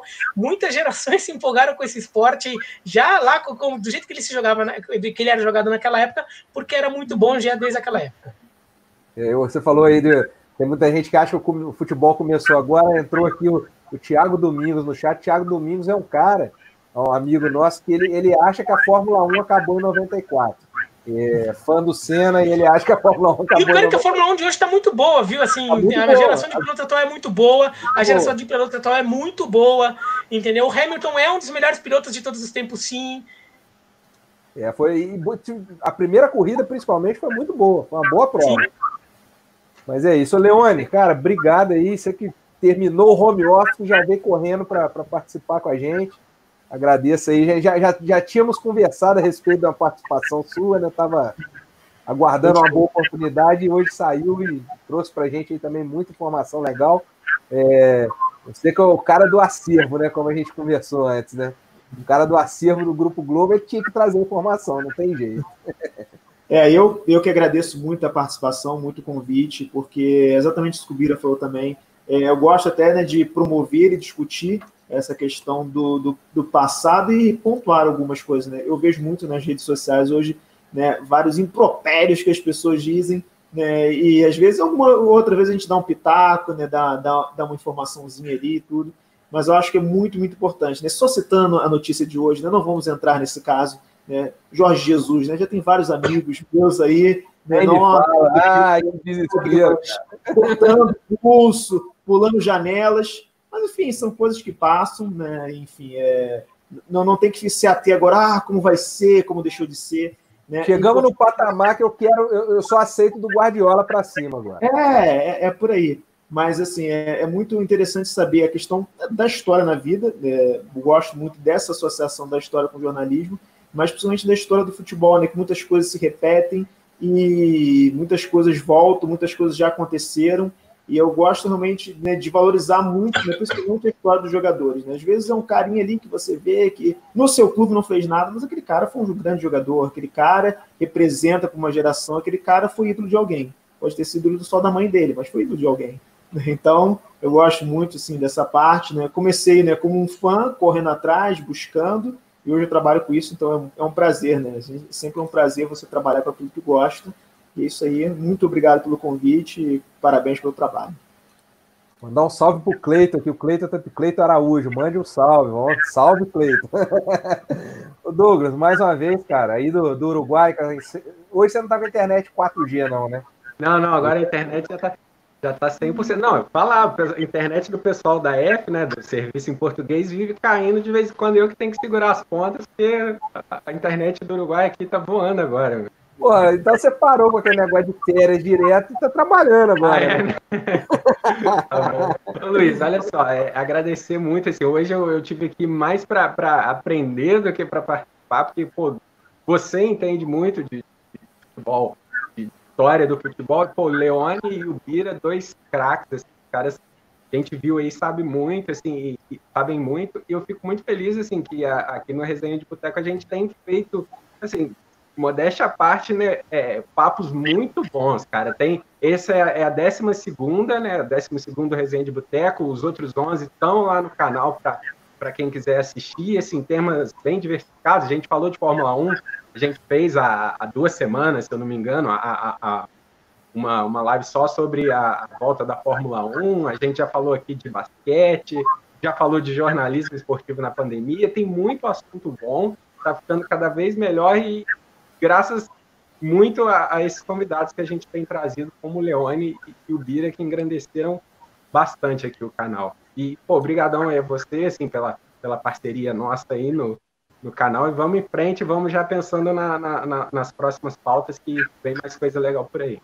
É, em breve, vai, com certeza, nós vamos falar da volta da NBA e, e também da, da, Liga dos Campeões que está chegando aí, né? São duas competições que final do mês, início de, final de julho, início de agosto estão voltando e a gente certamente vai estar tá, vai tá falando por aqui. Galera, é isso aí, valeu, brigadão. Duas horas e três minutos de live, para vocês verem como é que o papo rendeu, né? A gente nem percebe. Foi muito legal. Obrigado pela presença de todo mundo, pessoal que participou no chat também. E semana que vem a gente está de volta aí, com algum tema. Vamos ver o que a gente vai arrumar aí durante a semana para escolher a pauta, chamar os convidados e, e vamos tocando o barco. Se cuidem aí, fiquem bem semana que vem a gente volta. Valeu, fui.